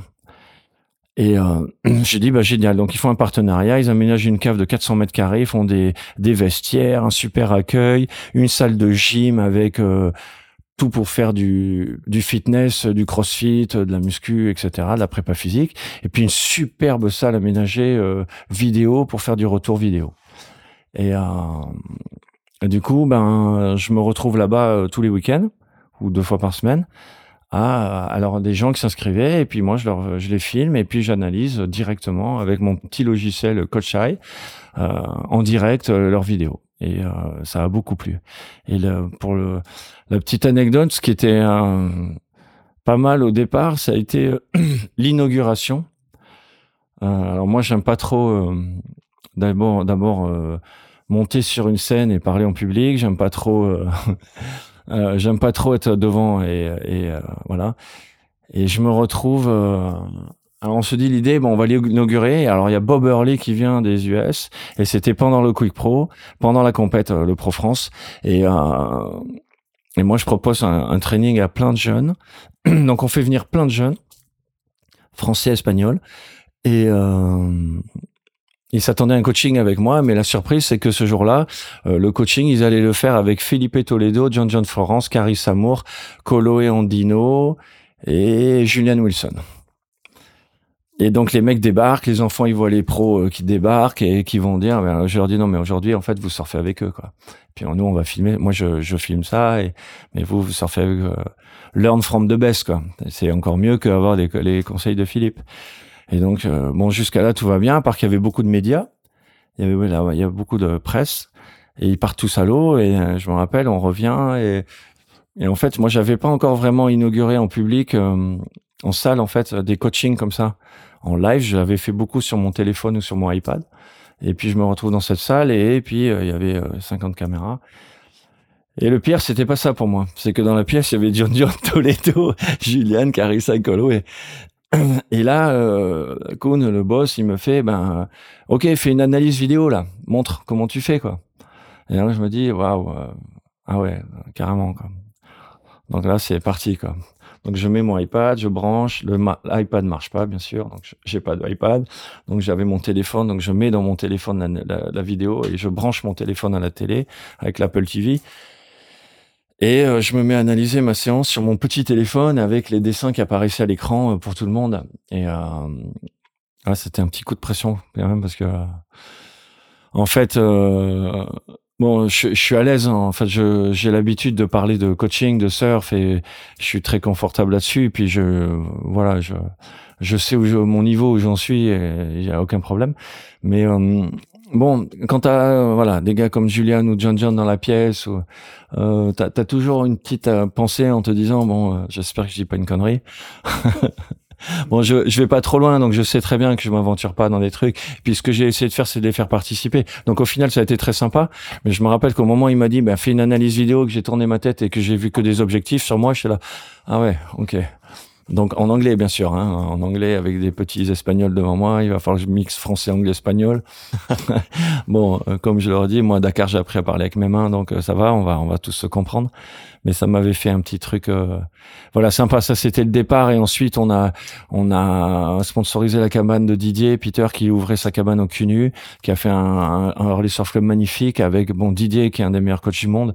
Donc euh, c'était bien d'avoir Didier euh, et, c'était génial. Et d'ailleurs je suis allé de temps en temps euh, moi je faisais un peu le physique là-bas parce que j'ai on faisait euh, on faisait soit du physique soit du vidéo coaching et puis, euh, bon, tout le monde a démarré un peu dans le monde. Et puis, le Trestle est arrivé. Et puis, on a tous eu une grosse réunion à Trestle. Et euh, parce que nous, on a en fait, avec l'Europe, on avait pris avec cette application un peu d'avance. Et l'idée, elle était partie de là, mais elle n'était pas encore euh, démocratisée. On l'avait pas mis partout. Et en, au HPC en Australie, il l'avait déjà. Mais à part eux et, et moi, on, on l'avait pas. Et donc, euh, Pat O'Connell nous dit, ben, on va faire une réunion à la Surf Club. Et donc je me retrouve dans une pièce et je rentre dans la pièce et là, et là il y avait euh, bah, il y avait tous mes, mes idoles de surf d'enfance. Il y avait euh, Barton Lynch, Mike Parson, Chris Gallagher. Il y avait, je sais plus, Sean Bishon, euh, Sean Ward, Pat O'Connell, tous dans la même pièce. Et, euh, et donc je me dis ah c'est cool. Je, je, dis bonjour à tout le monde. Je m'assois avec tout le monde. Et là Pat O'Connell il me dit bah mais Philippe euh, eh ben bon ben maintenant qu'on est tous là euh, eh ben viens au tableau nous montrer. Alors il y avait des écrans avec des gars qui qui essayaient de mettre en marche le truc. Et il me dit ben montre comment tu bosses quoi. Montre comment on, se sert du truc. Et j'étais là ok donc euh, moi je vais expliquer à ces gars là les, les, meilleurs entraîneurs du monde je vais leur expliquer comment on doit faire c'est ça que tu es en train de me demander quoi et il me dit ouais vas-y. Donc je me suis dit bon ben ok première ligne on y va on s'en fout hein. Euh, j'y vais quoi. Donc je me suis mis et puis j'ai montré l'application j'ai montré comment je branchais bon comment techniquement comment comment on faisait le truc comment on passait très très vite de la vidéo euh, filmée de ta caméra à ton iPad en deux secondes et que tu l'avais dans l'application et le temps qu'ils enlèvent la combi c'est prêt. Donc pas besoin de dérocher. Donc ça c'était pratique et, euh, et donc le lendemain, bon, alors là j'ai été aidé aussi par, euh, heureusement il y avait Peter King qui est quand même un mec qui est à la pointe de tout ce qui se fait en matière de technologie, de son, de vidéo. Euh, pour moi c'est le boss. Et euh, qui, qui, est venu et qui m'a dit ok Philippe cette caméra est mieux parce que elle te fait des une timeline un clip. Ce, ce cet adaptateur il est mieux. Tu mets direct ta carte SD dedans tu l'as. Euh, ce iPad il faut ce iPad. Et donc le lendemain on a tous été au mall euh, tous les entraîneurs pardon. Et on s'est tous euh, acheté bah, ce qu'il fallait. Et jusqu'à présent on s'en sert. Mais je me rappelle qu'être rentré dans cette pièce et voir tous ces gars je m'étais dit waouh. euh, moi qui cherchais pendant tant d'années des infos euh, sur des gars, je me retrouvais avec ces gars sur qui je cherchais des infos, euh, et puis qui devenaient des copains, c'était sympa. Et du coup, jusqu'à présent, on est restés copains et on échange, donc c'est vachement, c'est vachement cool. Mais c'est marrant que tu racontes en détail tout l'inauguration de ce centre à Sensé parce que moi, du coup, en tant que média, j'avais eu la chance d'être invité à ce truc-là et c'était bon, déjà complètement hallucinant de découvrir un peu le rouleau compresseur en Nike, comme tu disais tout à l'heure. Avec ben, je me souviens que les médias avaient été invités à surfer face à ta caméra, ce qui était bah, pareil, hyper, euh, hyper impressionnant. À l'autre, t'avais quand même Laurent Pujol, Alex Laurel, Étienne Bélan, enfin genre plein de monde, c'est là, bon, ok, qui sont juste là pour te filmer. Et ensuite, euh, passer ce truc-là, oui, si dans le petit locker, t'avais aussi un, un petit welcome pack avec une combinaison pour chaque journaliste, des fringues et tout ça, c'était assez fou. Et euh, au-delà de ça, ouais, la découverte de l'application qui était bluffante où euh, je me souviens, tu, tu disais, bon voilà, ton roller il est tel quel. On n'avait pas un gros niveau en tant que journaliste à ce moment-là. Là. Et euh, voilà, dans ma bibliothèque, je vais chercher un roller. Alors, attends, toi, par rapport au tien, bah tiens, je prends le roller de Julian. Ok, pour comparer. Mais toi, t'es goofy, donc je crois que tu pouvais même switcher Julian en fait pour que Julian apparaisse aussi goofy comme toi et décomposer son mouvement en même temps que le tien. Bon, c'était absolument euh, cauchemardesque à regarder quoi. Mais euh, c'était, euh, moi j'ai trouvé, j'ai trouvé que le que l'appli a été était absolument incroyable et savoir qu'ensuite, pendant des mois ou peut-être même des années, t'offrais ça tous les samedis ou hyper régulièrement gratuitement à des gens, c'était assez fou en fait. Et il euh, y a plein de gens qui sont passés à côté de cette info, de ce truc-là, qui n'étaient pas pas au courant de. Ouais, j'ai trouvé parce que c'était. Euh... C'était ouais, c'était vraiment un, une, un service, un. Bah ouais, une expérience euh, incroyable. Et ouais, jusqu'à cette année, hein. On l'a fait encore toute l'année, hein. Ok. Et là, par contre, c'est fini. Et là, c'est en stand-by parce qu'on renouvelle notre contrat, mais euh, euh ça repart. Non, c'est pas fini. Non, non, c'est pas fini. D'accord, d'accord. Là, on a développé le concept en fait. On, on est un, un Early Surf Club 2.0 maintenant. Ok, mais on, peut toujours bénéficier peut-être de tes conseils ou de ou de conseils d'autres coachs gratuitement en s'inscrivant sur une plateforme et, euh, et en allant analyser les vidéos avec toi au club ou ça va, ça aura une autre forme? Non, c'est la même forme, c'est le même principe. Euh, alors bon, il y a deux côtés. Euh, maintenant, il y a un côté business derrière. Euh, mais euh, en fait, euh, on va chez des gens qui ont déjà des business. Euh, donc sur la plupart des endroits, c'est pas gratuit. Il y a que sur celui de Saint-Sébastien où j'y vais, où c'est gratuit. Ok. Et là, tu t'inscris et effectivement, pendant une heure et demie, je te filme. Pendant deux heures, je t'en parle. Je parle beaucoup, comme vous avez pu le remarquer. Et, et je peux en surf, alors j'en parle, je parle vraiment beaucoup. Et, euh, mais là, on l'a fait évoluer parce qu'en en fait, on en a l'été dernier avec l'équipe, j'en ai ouvert 16 en Europe. Et euh, donc, on a des early surf clubs. Alors, ce que j'ai fait, c'est que j'ai, moi, j'ai spoté, j'ai référencé sur les meilleures plages, les meilleures écoles où il y a les meilleurs, en gros, les pas les les meilleures écoles, j'entends quand je dis ça, c'est où il y a les personnes que je trouve les meilleures à l'intérieur. En fait, où quand tu vas aller dans cette école, tu vas vivre une belle expérience. Tu vas prendre un cours de surf, que tu sois débutant ou avancé, et que tu ressors de là en te disant, voilà, le prof il est top, quoi. Ou les profs sont top. Et donc moi j'ai cherché de depuis la Belgique jusqu'aux Canaries euh, des écoles pour faire ce partenariat. Et en gros, euh, on leur a fait des jolies combinaisons de surf euh, d'école, mais qui sont comme des combinaisons de surf de, de qui ont le même fit qu'un qu'un pro, qu'un des, des, vraies combinaisons de surf. Et euh, donc, eux, ils achètent nos combis après coûtant. Et nous, derrière, on, on plante un drapeau dans un endroit où on a envie d'être, avec des gens avec qui on a envie de travailler. Et euh, donc, c'est pour ça que je dis ça s'est développé, parce qu'en fait, on a Maintenant, euh, tu peux prendre ce même genre de cours aux Canaries ou en Galice ou, ou en Bretagne ou, ou l'année prochaine jusqu'en Israël et au Maroc. Et du coup, tu formes ces partenaires sur ta, enfin, sur euh, ta méthode euh, Alors, c'est l'objectif. Tout le monde n'est pas été formé là-dessus. ce que je vois, c'est que ceux qu'on a pris sont déjà capables de faire de l'analyse vidéo, sont déjà capables de faire du coaching privé pour des gars qui surfent, qui surfent bien. Et euh, donc après, ça serait la prochaine étape, ça serait que tout le monde on harmonise et qu'on ait tous la même technologie, mais c'est assez compliqué euh, parce qu'on peut pas l'imposer. Mais moi, ce que je veux, c'est que je garantisse une expérience, euh, une bonne expérience en fait. C'est la, la, garantie. Et, et la force qu'on a, c'est qu'on développe un, un relaysurfclub.com où toutes les écoles sont marquées dessus. Et quand tu as pris tes vacances en Bretagne une année que tu as été là et que l'année d'après tu es au Portugal ou aux Canaries mais que tu reveux ce genre d'expérience tu, tu cliques et tu sais ah bah tiens il y en a une là. Et là chez eux normalement on te garantit le même qualité de service. Enfin on, s'efforce parce que bon c'est pas évident hein, d'être tous sur la même page mais euh, j'essaye de le faire du mieux que je peux et j'essaie toujours euh, ce que j'essaye c'est de contacter des gens qui ont dédié leur vie au surf qui sont des vrais surfeurs passionnés qui qui enseignent. Là j'ai par exemple j'ai Volo à l'île d'Oléron tu vois j'ai Arnaud Darrigade Didier Peter Adrien Rapp. Euh, les mecs ce sont des des purs surfeurs. Et ce sont des bons coachs donc c'est pour ça qu'on les voilà donc, donc comme ça, parce que moi, je peux prendre que 5-6 personnes. Donc, à un moment donné, c'est, c'est, dommage, comme tu dis, il y a plein de gens qui sont passés à côté. Alors là, bien sûr, avec eux, c'est payant, mais c'est quand même une expérience. Euh, à un moment donné, on est tous hein, dans notre vie de surfeur, on, bloque.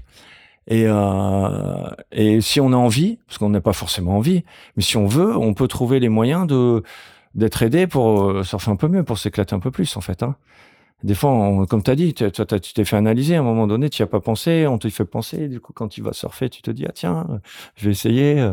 Ah, mais moi, j'en ai parlé à plein de gens autour de moi en disant, c'est juste, même en une session, tu peux vraiment débloquer des trucs euh, auxquels, enfin, dont tu n'avais pas conscience déjà et qui peuvent vraiment te faire progresser euh, pour tout le reste de ta, de ta vie de surfeur, quoi. Ouais, puis même comme, euh, comme disait Philippe, même si tu as atteint un certain niveau, au final, tu as tendance à rester dans, dans, ce que tu sais faire et avec tes atouts comme avec tes défauts et, et tu surfes un peu machinalement sans, sans vraiment réfléchir à ce que tu fais en, en surfing. Et c'est toujours bon de prendre un petit cours de, de ah mise à niveau, un petit coup de vidéo pour te montrer que bah, tu fais pas tout bien ou. non, c'est ça. Mais même moi, euh, enfin je veux dire, même moi, euh, bon, euh, s'il y a Didier sur la plage en train de faire un cours que je vais à l'eau, je, je, vais lui demander. Hein, et je, je, suis content d'avoir son avis. Quoi. Il va me dire, ah, il va voir un truc peut-être, et je vais être là. Ah, j'y ai pas pensé. Euh. Je sais pas. Je, je l'ai fait avec Barton Lynch à, Hawaï. Euh, on a on a coaché ensemble. Okay. Mais c'était incroyable. C'était incroyable d'être assis à côté de Barton Lynch et, et de faire des entraînements avec lui en live, tu vois, pendant trois semaines. Et c'était euh, une belle expérience. depuis, on est potes. Hein. C'était euh, génial. Oh, pareil, on va parler de Barton Lynch euh, un peu plus tard. Ici. ok, alors on enchaîne parce que finalement le, le, temps avance quand même. Tout à l'heure, tu as parlé rapidement des piscines à vagues et du fait que nous, en France, on commençait à être en retard par rapport à plein d'autres pays parce que justement, ça allait freiner la progression de nos surfeurs, puisqu'on voit bien qu'il se passe quand même quelque chose dans les piscines, notamment en termes de, de d'air. Voilà, toi, tu es convaincu de ça aujourd'hui que sans piscine, aujourd'hui, un pays, une nation peut plus être à la hauteur euh, des autres? Bah, bah, je trouve dommage de s'en priver. Euh, moi, j'ai rien contre, par exemple, l'écologie, parce que euh, tout, toutes les personnes. Bah, pro-écologistes euh, euh, forcément euh, te disent c'est pas nécessaire, on a la mer, on n'a pas besoin. Mais d'abord, moi, j'étais convaincu pour deux choses.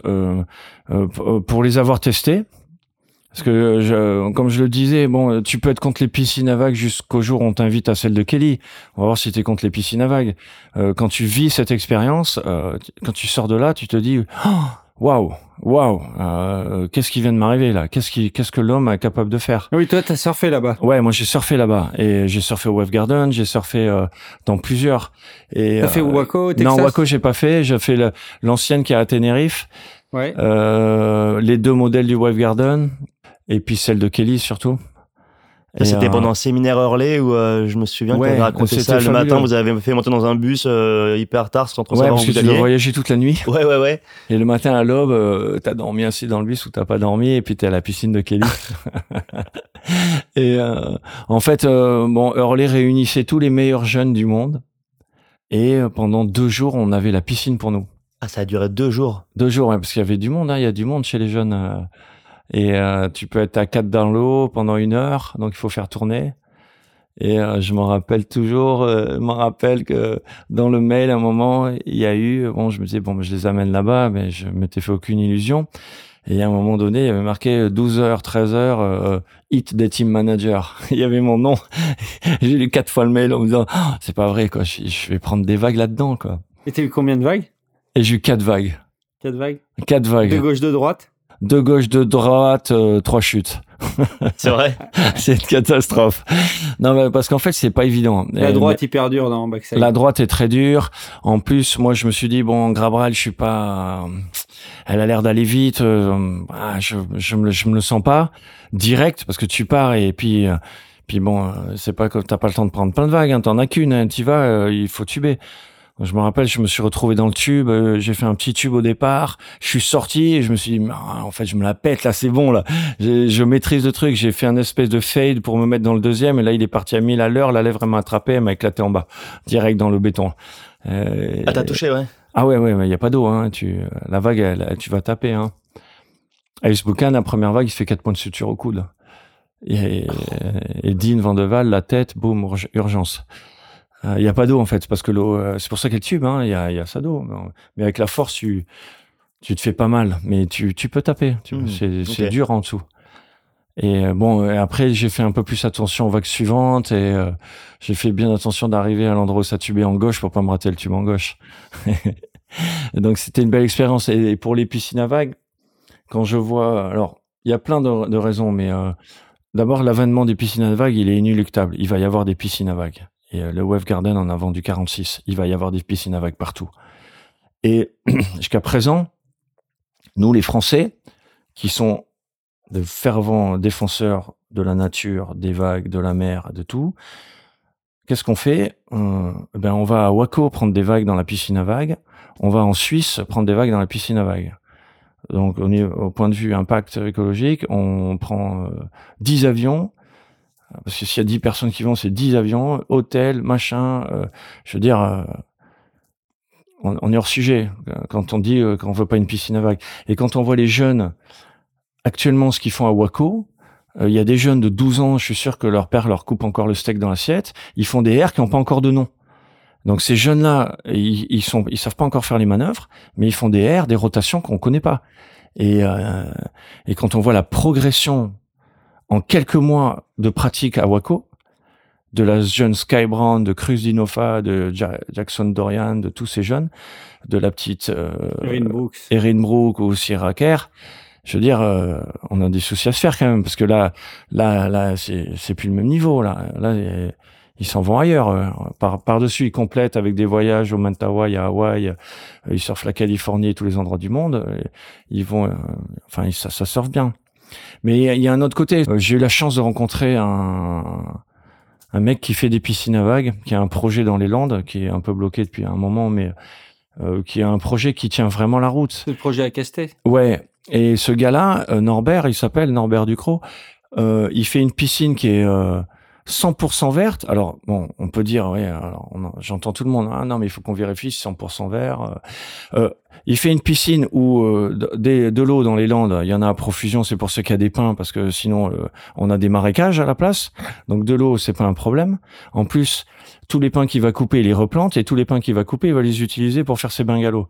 Euh, le projet et c'est un endroit, c'est une rien que pour passer de ça là, c'est un terrain d'usine, c'est-à-dire que si on met pas une piscine, on va mettre un hangar Amazon ou un hangar je ne sais quoi.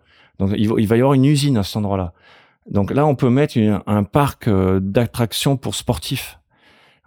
parce que la piscine, c'est un des trucs, mais il n'y aura pas qu'une piscine. Il y aura des skateparks, il y aura un centre de yoga, il y aura un centre de fitness, il y aura un spa, il y aura des terrains de beach volley. C'est un complexe, c'est vachement sympa. Et quand tu vois que ce gars-là, il va utiliser que de l'énergie solaire qu'il va acheter à Engie ou qu'il va produire, et que enfin il essaye de faire au mieux je veux dire son intention c'est de faire un truc qui tienne la route alors bien sûr hein, tout est critiquable hein, parce qu'il y aura plein de voitures qui vont venir il y a plein de gens qui vont venir mais sa piscine elle va fonctionner elle est, elle est beaucoup mieux. Elle pourrait servir d'exemple pour les autres d'ailleurs, parce que du coup, elle est vachement bien pensée, elle est vachement bien faite. Euh, il va désengorger euh, les gens qui vont sur le littoral, parce qu'eux aussi, ils ont un sacré impact sur le littoral. Et en plus, euh, je vois bien, mais euh, par, par, exemple, euh, l'été qu'on a eu là, on n'a pas eu une vague. Euh, il fait des, il va faire l'heure à 40 euros de l'heure. Euh, tu peux aller te faire une, une après-midi là-bas, tu surfes une heure, tu manges là-bas, euh, tu, là, tu peux aller en famille. Il y a des piscines, des, des skateparks, il y a un centre de yoga, de thalasso. je veux dire, tu passes une bonne journée. plutôt que d'aller dans un parc d'attractions, bouffer des glaces et descendre des toboggans. Moi, je trouve que c'est un peu mieux.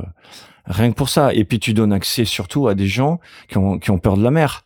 Donc tu donnes accès à des gens qui peuvent découvrir le plaisir du surf euh, dans un endroit sécurisé. Euh, moi, je l'ai vécu avec un sales meeting qu'on a fait à Tenerife avec Hurley. On avait loué euh, la piscine à vagues pour une soirée. Et tous les gens qui sont secrétaires, comptables, qui travaillent en, en Hongrie, en Allemagne, en Russie, qui, qui surfent pas en fait, mais qui rêvent de surf et qui n'osent pas, ont été, ont glissé, ils sont sortis avec la banane et les yeux qui brillaient en disant ah mais je comprends quoi, je comprends, euh, c'est génial ce truc. Mais ils en ont fait euh, donc non seulement pour notre jeunesse et pour le, surf de demain, on en a besoin, mais pour l'accès à tout le monde, on en a besoin. En plus, ça crée de l'emploi. Et, finalement, euh, quand tu, tu regardes, l'impact, il est pas si mauvais. Euh, puis c'est tu, tu, tu, génères 300 emplois. Enfin, je veux dire, c'est pas mal. Donc moi je trouve le projet, c'est pour ça j'ai quand il m'en a parlé, j'ai dit ouais, je suis à fond pour je suis à fond pour et même si je dois me prendre quelques réflexions, je me suis déjà prise hein. Je t'en parle parce que moi j'avais vu un débat, j'ai vu que tu avais maille à partir avec Gibus il y a quelques semaines ou quelques mois, je sais plus sur voilà, Facebook. Voilà, qui est un ami, hein. C'est un ami, mais il est, il est, il est très virulent euh, en termes d'écologie. Et à un moment donné, il va tellement loin dans son truc et il pense pas, euh, il, il, se sort pas du contexte. Je veux dire, à un moment, tu es dans un contexte, t'es pour ou contre, mais si tu te mets un peu en retrait, tu te dis, ok, lui il est pour, lui il est contre, mais mais pourquoi et qu'est-ce qu'on peut faire? Et, et finalement, tu t'aperçois que c'est, euh, moi je lui dis, tu devrais le soutenir le projet. Parce que si une piscine à vague verte, tu dois la soutenir. Alors, tu n'en as peut-être pas besoin. Alors, il, va te dire, oui, euh, Guettari, machin, mais va, va à Guettari quand t'es pas de Guettari. Va prendre une vague à Guettari. Tu prends pas de vague à Guettari. Ou aux Alcions, ou à, ou Avalanche, ou à la Fiténia. Je veux dire, euh, euh, là, tu te payes une heure, ben, tu as, as un niveau moyen, tu surfes un petit peu, euh, tu passes un bon moment. Après, ça remplacera jamais l'océan. Tu vois, l'océan, c'est l'océan. On a besoin de l'océan. On est des surfeurs. Mais euh, quand tu regardes les montagnes, euh, tout le monde accepte de regarder des compètes euh, de slalom entre des poteaux ou dans des half pipes alors qu'à la base nous quand on est à la mer on est on fait c'est comme le, le ski libre tu vois.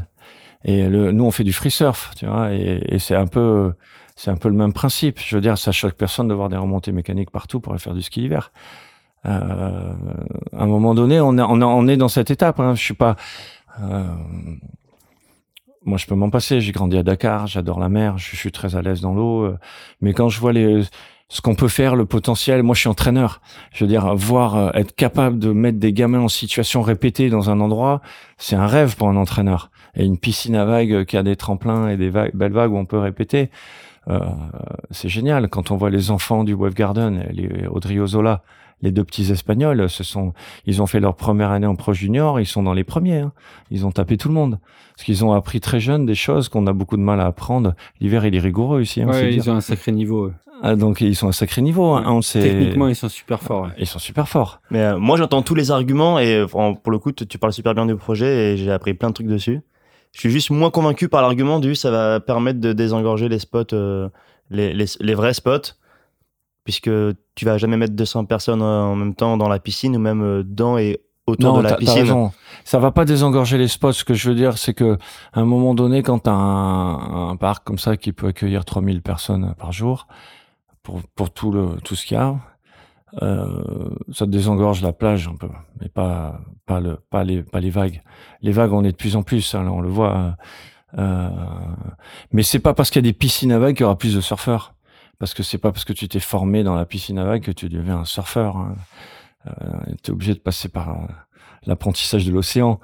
Moi, je trouverais plus sympa d'aller passer une journée là-dedans que euh, une journée dans dans un aquapark ou dans dans un parc d'attractions parce que c'est un peu dans l'air du temps de, dire tiens je vais dans un parc d'attractions mais c'est un parc de loisirs pour sportifs c'est-à-dire tu vas tu fais du sport dans cet endroit donc c'est pas mal comme concept tu te dis et puis tu peux être en train de manger ou de faire ton yoga et puis tu vois la vague passer c'est presque un peu le, le plus mais tu peux mettre euh, tu vois ça ça débite quand même tu peux mettre pas mal mais euh, ça va pas changer la donne mais je veux dire là on a on a les Jeux Olympiques de surf en 2024 avec euh, la France qui organise. Euh, moi, je trouve tout à fait légitime qu'on ait une piscine à vagues. Hein. Et, toi, tu trouves plus légitime qu'on ait une piscine à Casté, justement, qu'à Paris, par exemple? Ben, Au début, je pensais le contraire. Je me disais, tiens, à Paris, ça serait pas mal parce qu'il y a du monde et ils peuvent aller. Mais après, je me disais, les surfeurs, ils sont sur la côte. Et quand tu viens sur la côte pour surfer, que tu te payes tes vacances, tu peux pas surfer tous les jours et tu peux te payer ta journée là. Donc euh, l'endroit est pas mal desservi parce que c'est pas loin de Bordeaux, c'est pas loin de Dax, c'est au bord d'un échangeur euh, d'autoroute.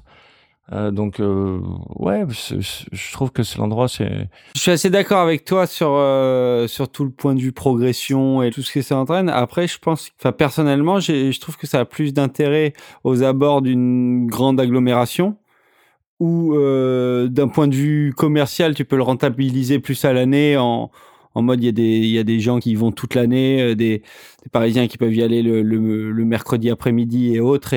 Et, d'un point de vue progression, euh, comme dans tous les autres sports, euh, en France, il y a toujours un petit stage, un petit stage d'entraînement à la capitale ou, des choses comme ça. Moi, je le voyais, je le voyais plus comme ça. Mais je pense que les deux avis se valent.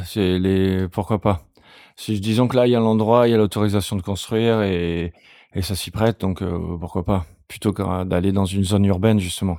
Là c'est ni une zone euh, agricole ni une zone euh, euh habitable. Ouais, là c'est l'opportunité. Donc voilà, c'est une opportunité. En fait, c'est une opportunité. Il y a une autorisation de construire, il y a un endroit qui est disponible et en plus il est. Il, il, et alors après, c'est sûr que pendant l'année, il faut le, il faut le faire vivre. Et tu peux le faire vivre justement avec des stages, avec des fédés, avec des, des séminaires, avec des. Tu peux le faire vivre ce truc. Tu peux faire plein de trucs. Mais euh, bon, je suis pas un expert en piscine à vagues, mais euh, mais bon, je suis pour. Quoi. Mon autre question, ça va être, euh, faut que tu te mouilles un petit peu quand même. C'est euh, en tant que coach, tirer sur quelle euh, quelle technologie? Parce qu'on parle beaucoup de la grosse progression des Américains avec avec Waco, qui est American Wave Machine. On voit le, le Wave Garden qui, euh, commercialement et économiquement parlant, a l'air d'être le, le système le plus viable. Euh, J'ai vu des images de dingue sur le, avec euh, le système Surflake au, en Australie. Toi, tu irais sur quel, euh, Moi, quel je pense que la meilleure technologie actuellement, c'est Waco. C'est pour l'entraînement, hein, pour la progression. C'est une rampe de lancement, le truc. Par exemple, la vague en Suisse, je la trouve un peu petite. Euh, je la trouve, j'ai pas envie d'y aller. Elle est, il manque un truc. Il, il manque 50 cm. Donc, non, ouais, mais, il, je suis d'accord avec toi, il manque je un, pense un que peu le, de taille, le, mais le futur, ça reste fun. On est au, au, on est comme les portables, là. On est au iPhone 13. Euh, pour l'instant, dans les piscines, on est au premier Nokia. Et, et, je pense que la piscine du futur, c'est une piscine où tu peux modeler le fond avec euh, avec de l'air, avec des où tu peux faire changer la vague, parce que ça serait sympa de pouvoir mettre des, des sections, des trucs à air, des trucs creux, et en fonction de ton de, de pouvoir tout moduler. Quoi. Ouais, du disais programme que tu veux pas travailler pas au encore fait ça. Quoi. Ouais. Tu peux te dire, tiens, on va gonfler cette zone, on va voir, on va faire monter le fond, on va faire descendre le fond, on va, on va ramollir parce qu'il débute, on va faire très creux, on, on va faire plus gros.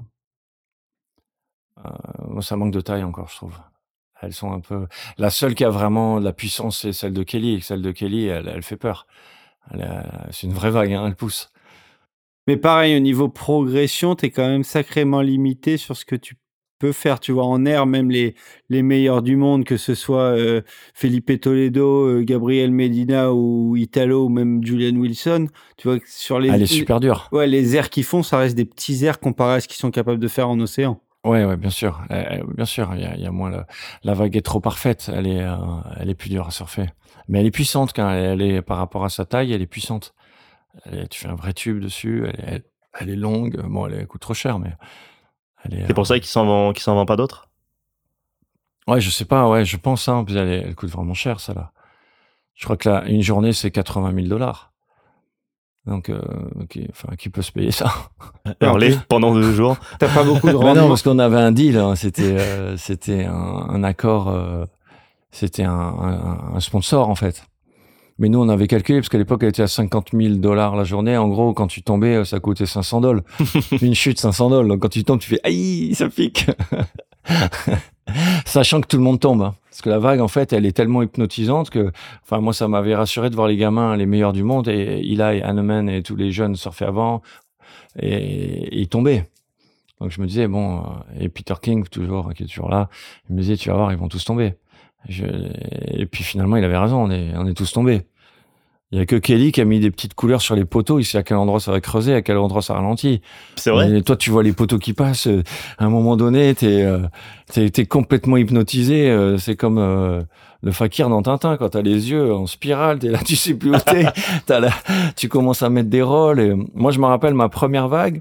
J'avais pas amené de planche, donc j'ai pris une planche à Machado, un peu hybride, une erreur. Et je me dis bon, ça va aller, je vais cruiser. Et donc je prends ma première vague. Il y avait un jet ski avec euh, avec le Ducat du Jet et Yadine Nicole en train de me hurler dessus. Moi, je fais un premier roller, je suis la planche qui mord. Je suis aïe aïe aïe, non, c'est nul. Le deuxième, je vais faire mieux. Donc le deuxième, je tape un peu mieux, mais Yadine, ah Philippe. Je me dis bon, le, troisième, je vais vraiment faire un vrai roller là parce que c'est la honte quoi. Il faut que je, vraiment je tape. Quoi.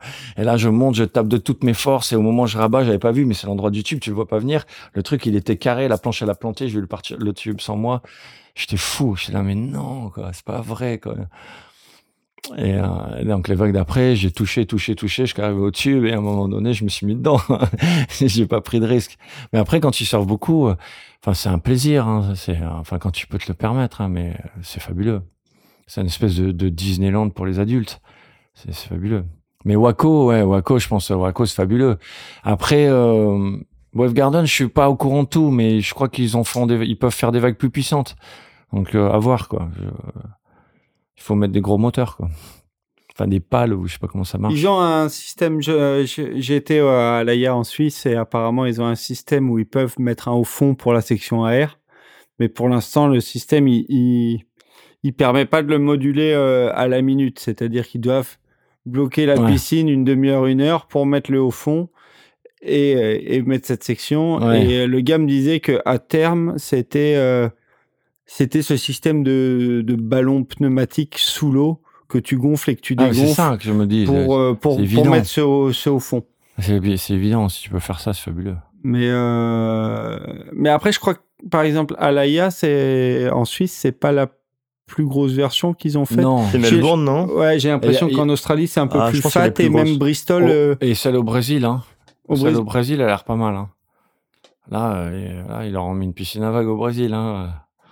Ils ont ouvert la boîte de Pandore là-bas. là, euh, j'ai vu quelques vidéos des, Brésiliens dessus. euh, là, les airs. euh, on peut s'inquiéter. Bon, alors on ferme cette, euh, ce chapitre piscine à vagues aussi, et, mais c'était bien qu'on en parle quand même. Parmi toutes tes casquettes et euh, parmi les quelques heures qui te restent dans tes programmes très chargés, tu travailles aussi dans la Axe Cooling euh, de Kevin Lestrade. Est-ce que tu peux nous expliquer quel est ton job et euh, par extension exactement ce que c'est que le, le Axe Cooling? Ok. ouais. Et bah justement au moment de la bascule Hurley, quand ça a été racheté par l'Europe, j'ai été contacté par Kevin. je le remercie et euh, qui m'a dit ouais j'ai une idée, euh, je veux monter un espèce de pôle élite et euh, t'as le profil pour entraîner euh, des gars un peu partout en Europe. Donc il me dit avec ta technologie on peut le faire. Donc euh, moi j'ai les moyens et j'ai l'envie de faire ça. J'ai dit bah, écoute avec plaisir quoi. Ça me fait dix ans que je suis chez Harley et Nike et que je vois plein de jeunes euh, français que j'aime beaucoup, un peu sur le carreau, un peu livrés à eux-mêmes sur euh, beaucoup de compètes et beaucoup de parce que les sponsors n'ont pas le moyen et parce qu'ils sont un peu seuls. Donc je me suis toujours dit c'est dommage qu'il n'y ait pas comme il y avait avant un peu cette Euroforce et pourquoi on n'essaie pas de recréer ça en fait? Et euh, donc on a essayé, mais c'est un peu compliqué parce qu'on n'a pas de moyens. Donc pour l'instant on a, enfin moi je peux pas être partout et c'est hyper dur d'être prêt présent en présentiel et en distanciel avec ceux qui sont pas là, ceux qui sont là. Euh. Donc on a essayé l'année dernière, mais euh, j'ai trop de boulot, du coup j'ai pas le temps.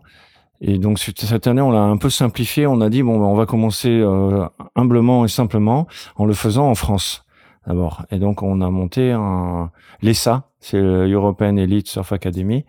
En fait, c'est une espèce de pôle elite surf. Et parce qu'il fallait lui donner un nom, hein, on aurait pu, on peut l'appeler une section euh, sportive. Mais bon, voilà, il fallait trouver un, un, terme. En tout état de cause, Schooling, c'est de l'école à distance et même en présence. C'est une sorte de CNED amélioré pour sportifs. Euh, je sais pas si j'en parle bien, mais en gros, euh, Kevin, ça fait un moment qu'il fait ça. Euh, il est avec un groupe de profs et d'ingénieurs qui donnent des cours à des, des jeunes et euh, il a aménagé leur temps de travail en fonction de leur discipline. Et c'est vachement bien. Ils, ils, font 4 heures par jour, en gros, de travail, que ce soit le matin ou l'après-midi. Donc, ils peuvent faire le sport le reste de leur journée. Et euh, comme euh, c'est un, une antenne, une entité qui est petite, ils ont les profs vraiment sur eux. Donc, c'est beaucoup plus efficace. Ils ont moins de temps à l'école, en gros. Et au lieu de faire, je crois, c'est 26 heures de cours par semaine, ils en font 16 ou 24 heures. Ils en font 16. Donc, euh, mais euh, il a 100% de réussite au bac, donc ça marche son truc. Ok. Et cette année, euh, l'Axe-Schooling, faut savoir, c'est passé sous tutelle de l'éducation nationale, donc c'est reconnu par l'éducation nationale. Quand on tape euh, école privée, machin, dans le Sud-Ouest, on, on, tombe sur Axe-Schooling. Euh, donc voilà. Et, et là, en parallèle à ça, parce que ça, il ne, t'es pas obligé d'être à chaque schooling pour faire cette section surf. On a monté, alors on a, il a étoffé l'équipe, il a pris Bimbin, Benjamin Pilon et Pierre Léniel, et donc deux entraîneurs qui sont avec moi, et on essaie de bah, d'aider les jeunes, euh, les jeunes de, des Landes et du Pays Basque pour l'instant. Donc on a une trentaine de jeunes inscrits. Et euh, on a dix créneaux par semaine quand même, c'est une usine à gaz, hein, le truc. Et moi, pardon, je suis pas là euh, dispo tout le temps, mais j'essaye d'être au moins deux trois fois par semaine avec eux. Et euh, dès que j'ai du temps libre avec mon, mon travail. Donc en gros, moi, je suis souvent là mercredi, vendredi soir, samedi matin. Là, j'entraîne et euh, j'entraîne ce, ce groupe-là. Et, euh, et dedans, on a, dans le groupe, on a plusieurs groupes parce qu'il y a plusieurs niveaux. On a des jeunes qui, qui sont des jeunes espoirs qui ont entre 9 et 14 ans, disons, et on a des plus grands comme euh, qui sont bac et post-bac et comme Maël Laborde, comme euh, Luan Nogues, comme euh, voilà plein de jeunes qui sortent bien. Et après on a des plus plus jeunes comme euh, des espoirs comme Aaron, Bacon ou enfin des petits Irlandais ou des petits Basques qui sortent bien. Et, et, les, et les nanas, on a pas mal de filles, c'est sympa. On a au moins 8, 8 ou 10 filles. Donc il y a un bon petit groupe, ça sort bien. Et voilà, donc on, on, on fait ce qu'on peut pour, euh, pour les aider en fait. Et du coup, le, recrutement, ça se passe, ça se passe comment? Euh, Parce que par exemple, sur le pôle, euh, le, le, pôle France, il y a le niveau de surf, bien entendu. Il y a aussi le niveau scolaire qui est pris, qui est pris en compte. Là, euh, à Schooling, c'est qui veut s'inscrire ou toi, tu as une sélection surf et, Kevin fait une sélection euh, scolaire euh? Alors, je crois qu'au bon, Kevin, il fait une sélection scolaire, mais il y a des jeunes qui sont à l'école publique et qui, qui, qui sont dans ma section. En fait, c'est ceux qui veulent, euh, qui montrent vraiment un profil où ils sont pas, ils sont pas obligés d'être des champions. On prend un peu ceux qui veulent vraiment euh, faire ce sport euh, et progresser. et on a des groupes de niveau pour ça. Donc il y en a qui sont inscrits pour passer, par exemple, le BP JEPS. Ils veulent améliorer leur surf pour être capables de passer les prérequis et d'être prof de surf. Donc on a un groupe comme ça. On a un groupe qui est vraiment élite, que moi j'appelle Paul élite, qui est vraiment euh, les bons qui sont prédestinés à faire des pros juniors puis des QS, mais suivent des études en parallèle. Donc les premiers euh, précurseurs de ça, c'était un peu Justin Becret et Sam l'année dernière, Sam Peter qui était encore euh, là-dedans. Et euh, bon, pour donner quelques noms, et maintenant cette année, on a des jeunes comme Maël et Luan et Ainoa et Saga qui sont à la fac et qui eux suivent les cours avec moi. Et euh, après, on a les plutôt pour l'élite espoir, qui sont des jeunes euh, qui, qui, ont, qui ont vraiment besoin de d'une école aménagée pour faire plus de surf, parce qu'en France, c'est compliqué euh, de suivre un parcours sportif quand on va à l'école. Je veux dire, même quand tu es même quand tu à la Fédé, quand tu es dans la filière de haut niveau, tu t'aperçois que finalement, euh, ils surfent pas tant que ça, les gamins. Donc pour moi, euh, Schooling, c'est vraiment adapté à l'époque d'aujourd'hui. C'est vraiment une école qui est dans l'air du temps, c'est-à-dire euh, on, on travaille plus efficacement, plus intensément, mais moins pour avoir plus de temps libre. Et, et, et quand on veut et à distance. Et, euh, et ce qui est très intéressant, par exemple, par rapport au CNED, c'est qu'on se désociabilise pas. C'est-à-dire que les gamins, ils sont ensemble en cours, même que ce soit des sixièmes, des secondes ou des terminales, mais il y a des groupes ils se voient, ils sont ensemble, ils sont en classe ensemble, ils sont obligés de parler en public. Euh, ils, ils, ils, sont obligés de trouver leur place dans le groupe, dans la société, dans la vie. Et, euh, et, ça, je trouve beaucoup plus intéressant et beaucoup moins dangereux et plus riche que être seul devant son, son ordinateur à la maison au CNED et ensuite aller surfer. à un moment donné, euh, ça, c'est dangereux. Enfin, pour moi, à mon avis. Hein. Donc, je trouve que c'est une solution. C'est la, la, meilleure solution que j'ai pu voir depuis depuis depuis que que j'ai bossé à la Fédé. C'est un tu peux le faire de la sixième à bac plus 5. Donc, euh, à un moment donné, euh, et en plus, euh, Kevin, il a suffisamment de profs pour couvrir tout ce. Ouais, ouais. Ça, c'est dingue. Ce sont des fous. Ils bossent comme des fous, les mecs. Je suis admiratif de Kevin et son équipe. C'est des mecs qui, qui, ont la foi. Voilà, ça c'est le hack schooling. Et puis je m'occupe aussi du, du, groupe de surf du Santocha. Donc j'ai un emploi du temps très chargé. Et puis, vu que tu n'en as pas assez, tu as rejoint euh, Barton Lynch sur, euh, sur voilà, un projet je me suis dit... de. Ouais, je pas assez, dit, euh, pas de truc. Je me suis dit, ben, j'ai encore le soir de libre, alors je peux faire ça. Non, mais Barton Lynch, alors le Blast-Off Event de Barton Lynch, je trouve que c'est un concept absolument exceptionnel, fabuleux. Et pareil, c'est dans l'air du temps. Et euh, surtout quand il, il, a développé ça à cause du Covid, en fait, de la Covid. Il a dit, euh, il s'est dit, tiens, je peux plus faire mes Barton Lynch event euh, blast off aux Maldives, à Bali ou en Australie. Ben, je vais le faire en ligne. L'idée, elle est géniale parce que où que tu sois dans le monde, t'es pas t'as pas forcément la chance de pouvoir aller avec Barton Lynch aux Maldives, je veux dire, ou à Bali. Mais là, tu peux être un surfeur grec, italien ou russe ou, ou, ou, new-yorkais, euh, euh, je veux dire, ou même un fidjien, tu, lui envoies ton clip et il te donne un, une analyse vidéo. C'est pour les moins de 14. Donc l'idée, en plus, moi c'est... Euh, Enfin, je suis très honoré qu'il m'ait contacté. C'est-à-dire, il m'a, je suis avec euh, Brad Gerlach, euh, Beau Mitchell et lui. Et je veux dire, euh, je, ouais, je vais pas dire non, même si je suis fatigué. D'abord, je suis content parce que on est copains.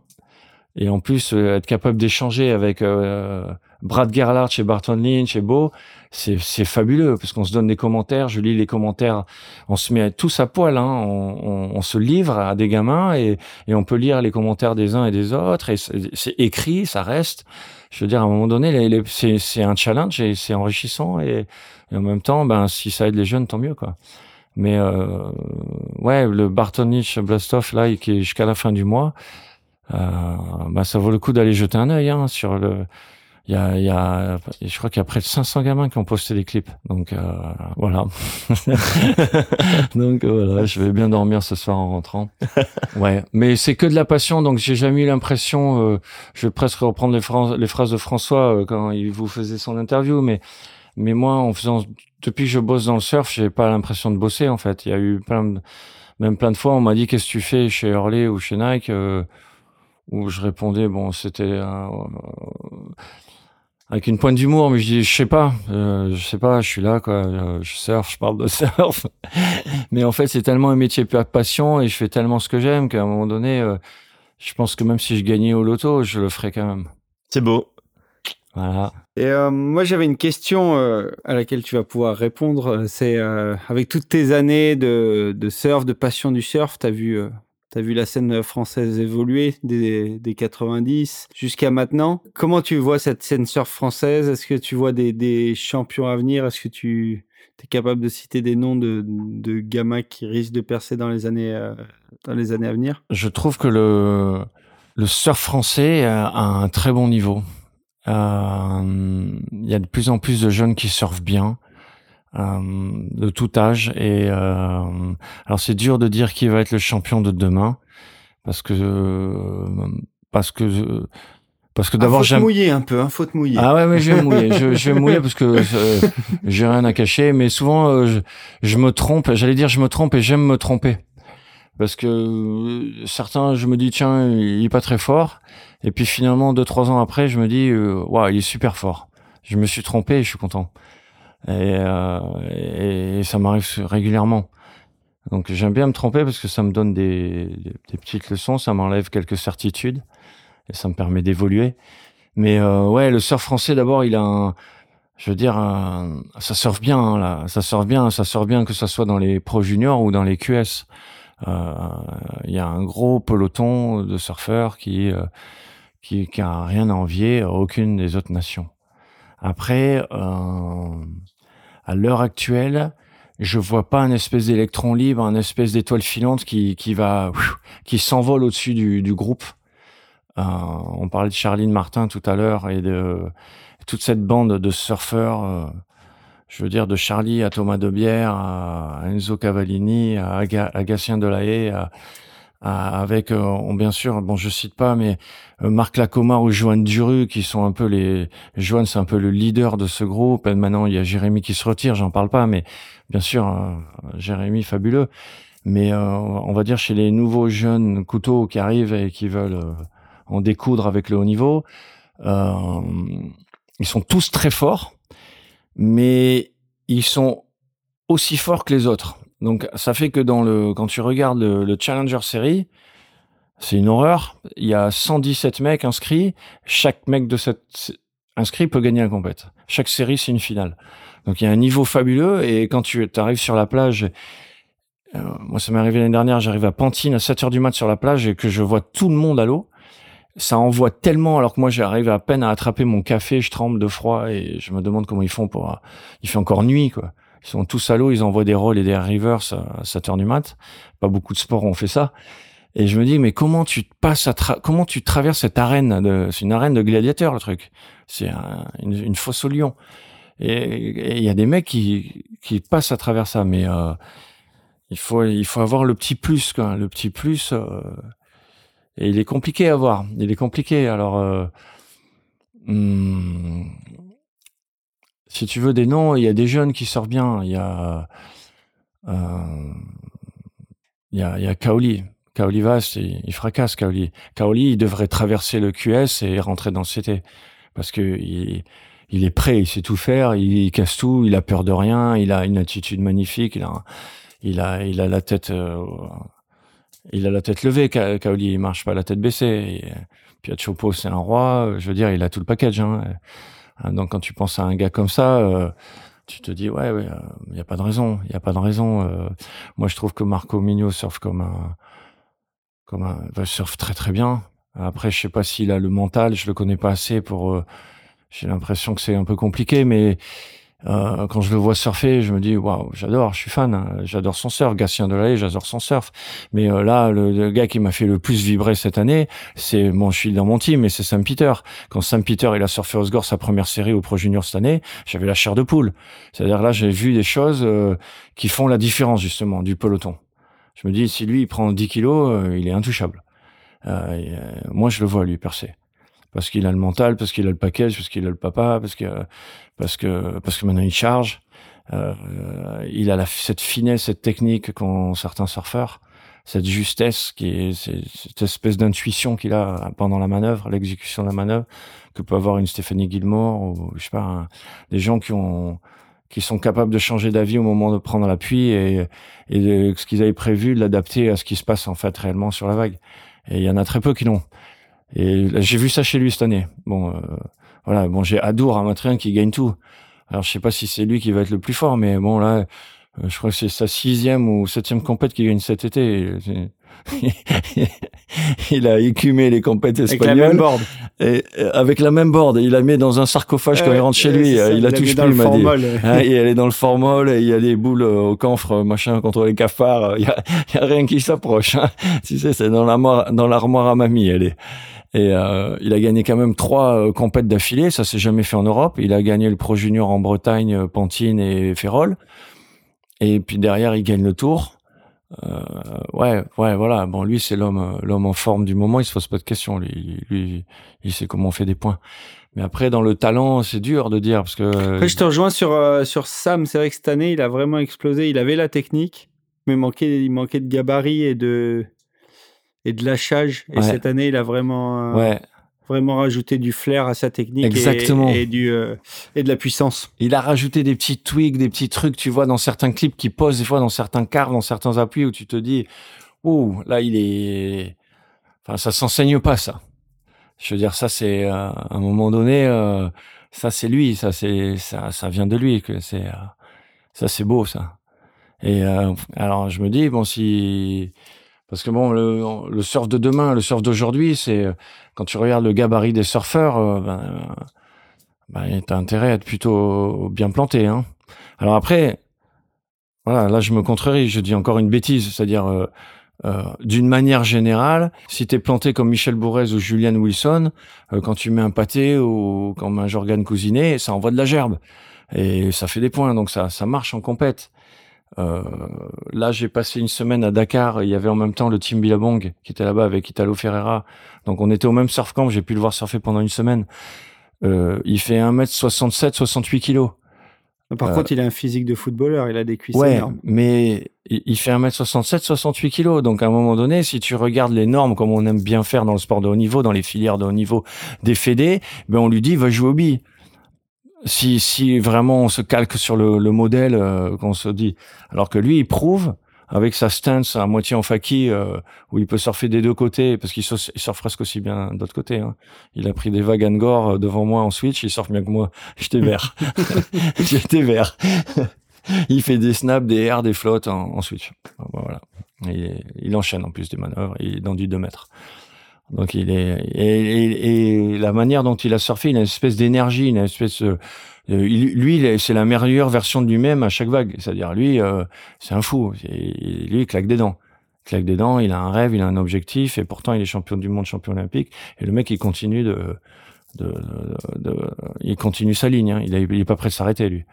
Et euh, quand tu es face à des gars comme ça, c'est compliqué de de, de rivaliser. Surtout que nous, comme on n'a pas le nombre, on n'a pas la quantité, on a tendance à, à, à couconner, à encadrer, à dorloter, à, à protéger, à surprotéger euh, dès qu'on a un athlète qui sort du lot.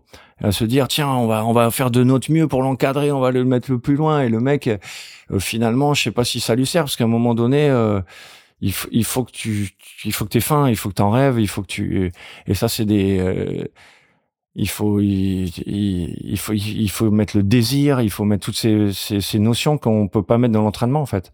Sauf si tu es euh, très proche et que tu es, es très euh, juste en fait dans ta manière d'aborder l'entraînement et le machin mais c'est compliqué.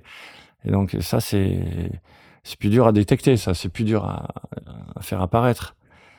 Donc euh, mais le niveau il est bon. Le niveau il est bon à un moment donné où on est peut-être moins bon. Moi, j'ai toujours pensé, c'est justement, il y a un, on, est, les clubs font un bon travail. Il y a une belle détection. Il y a des gamins qui montent bien dans les clubs français et c'est assez sympa.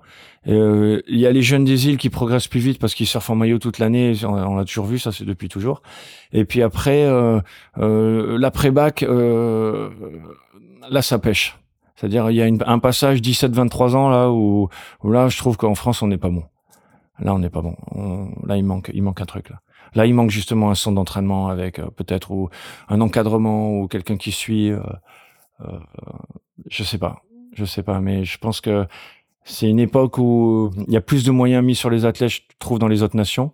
Et ça se met tout d'un coup. C'est pas qu'il y ait plus d'encadrement, en fait, qu'il y a plus de voyages, il y a plus de, de challenges. C'est intéressant ce que tu dis parce que je pense en plus dans le surf, ces cinq années là, 17, 17, 23, 17, 22, c'est vraiment l'année où tu confirmes. Est-ce que tu vas devenir un, un surfeur de haut niveau ou tu vas juste rester un bon surfeur? Et par exemple, on peut citer des, des gars euh, comme Charlie Kivron qu'on a reçu dans cette, euh, dans cette émission. Charlie, lui, jusqu'à 17 ans dans les juniors, même 21 ans, il n'était pas dans le, sur les podiums des pro juniors et tout ça. il a progressé plus sur ses 20-23. Euh, et maintenant, il est dans les challengers, enfin, il est dans le pelon de tête français. Euh, et il y en a d'autres qui étaient dans le pelon de tête euh, quand ils avaient 15-16 ans, mais qui sont plus maintenant. Percé, ouais. et Jorgen, c'est un peu un peu pareil. Ouais, Jorgen, c'est complètement l'exemple.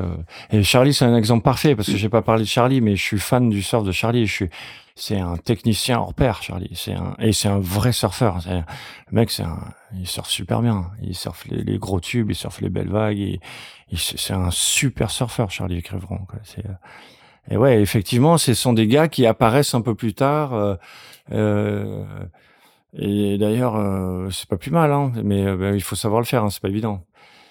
Mais euh, c'est pas évident de rester encore accroché, de, pas dire croire. C'est pas évident d'y croire. je vais prendre des études, c'est bon, c'est pas pour moi. Ouais, exactement. C'est vraiment compliqué. Là, je le vois avec les jeunes que j'ai hein, actuellement. Ils sont, ils savent pas. Ils, ils se disent. Euh, euh, alors t'as envie d'y croire à leur place, mais à un moment donné, il faut qu'ils y croient eux. Mais c'est compliqué ici parce que l'hiver il est long, le système il est il est pas fait pour. Donc il y a un côté un peu euh, austère, un peu inquiétant, un peu. On a peur de de l'échec et on a peur de. Donc on se dit bon ben ok, je je suis pas si bon, mais euh, ça va quoi. Je vais faire des trucs, je, je vais bosser. Et puis c'est risqué de la part de quelqu'un de dire ben si vas-y vas-y parce qu'après s'il arrive pas, il va te dire tu vois c'est de ta faute quoi. Donc euh, c'est compliqué hein ça c'est mais bon, celui qui y croit et qui est poussé, qui a la chance de pouvoir d'avoir les moyens de le faire, ben, ben voilà, il peut essayer. Et puis lui, euh, puis, puis peut-être ça sera le champion de demain. Il y en a qui l'ont fait. Je, euh, Jérémy l'a fait, Michel l'a fait, euh, Joanne l'a fait. Euh, euh, les autres, ils arrivent, il y en a. Et en attendant de voir ce que nous réserve l'avenir, ben, nous, on arrive doucement vers les deux dernières rubriques de l'émission. La première, c'est le coup de pression. Et on est sûr qu'au travers de toutes ces années de surf, tu as ben, des anecdotes bien flippantes à nous raconter. Euh, voilà, je pense que je crois qu'il y en a une plutôt intéressante. Au niveau des coups de pression, euh, comme je suis une nature assez peureuse, j'en ai eu beaucoup. Mais euh, j'en ai une que je retiens en fait dans mes années, euh, dans mes années World Tour avec les athlètes du CT, c'est quand même euh, Jeffreys Bay. Où, où je me retrouve ben justement toujours avec le team et le dernier en course c'est Julian et euh, qui va en finale contre Mick Fanning et qui se retrouve euh, à l'eau euh, au moment où tout le monde a vu où le requin s'accroche à Mick et commence à se débattre et et donc à ce moment-là en fait ce qui se passait c'est que depuis les quarts de finale Julian il changeait de planche et euh, il avait un doute parce qu'il voyait Mick qui surfait vachement bien et avec un surf très sharp sur le rail et qui avait des gros scores. Et lui, il avait des planches un peu grosses où il pouvait faire des airs, mais il n'arrivait pas à être aussi sharp sur le rail et aussi tranchant. Donc il essayait d'autres planches. Et il arrêtait pas de, me dire, euh, je prends ça là ou ça là, ça là ou ça là. Et, euh, et moi, j'étais à côté et, et et au début, bon, je lui donne mon avis et il fait son quart, il le gagne et euh, et puis il sort de l'eau, et puis en demi, il me dit non, euh, finalement, je vais reprendre ma planche. Euh, pas la fine, mais la un peu épaisse où je peux faire des airs et les, les, les manœuvres que, que j'aime faire. Et moi, je me dis, bon, ben, c'est bien, Julian, il, il va, il, il, va, il va surfer comme Julian. Donc, si tu surfes comme Julian, au moins, tu, tu vas gagner. Et donc, il fait sa demi, il la gagne.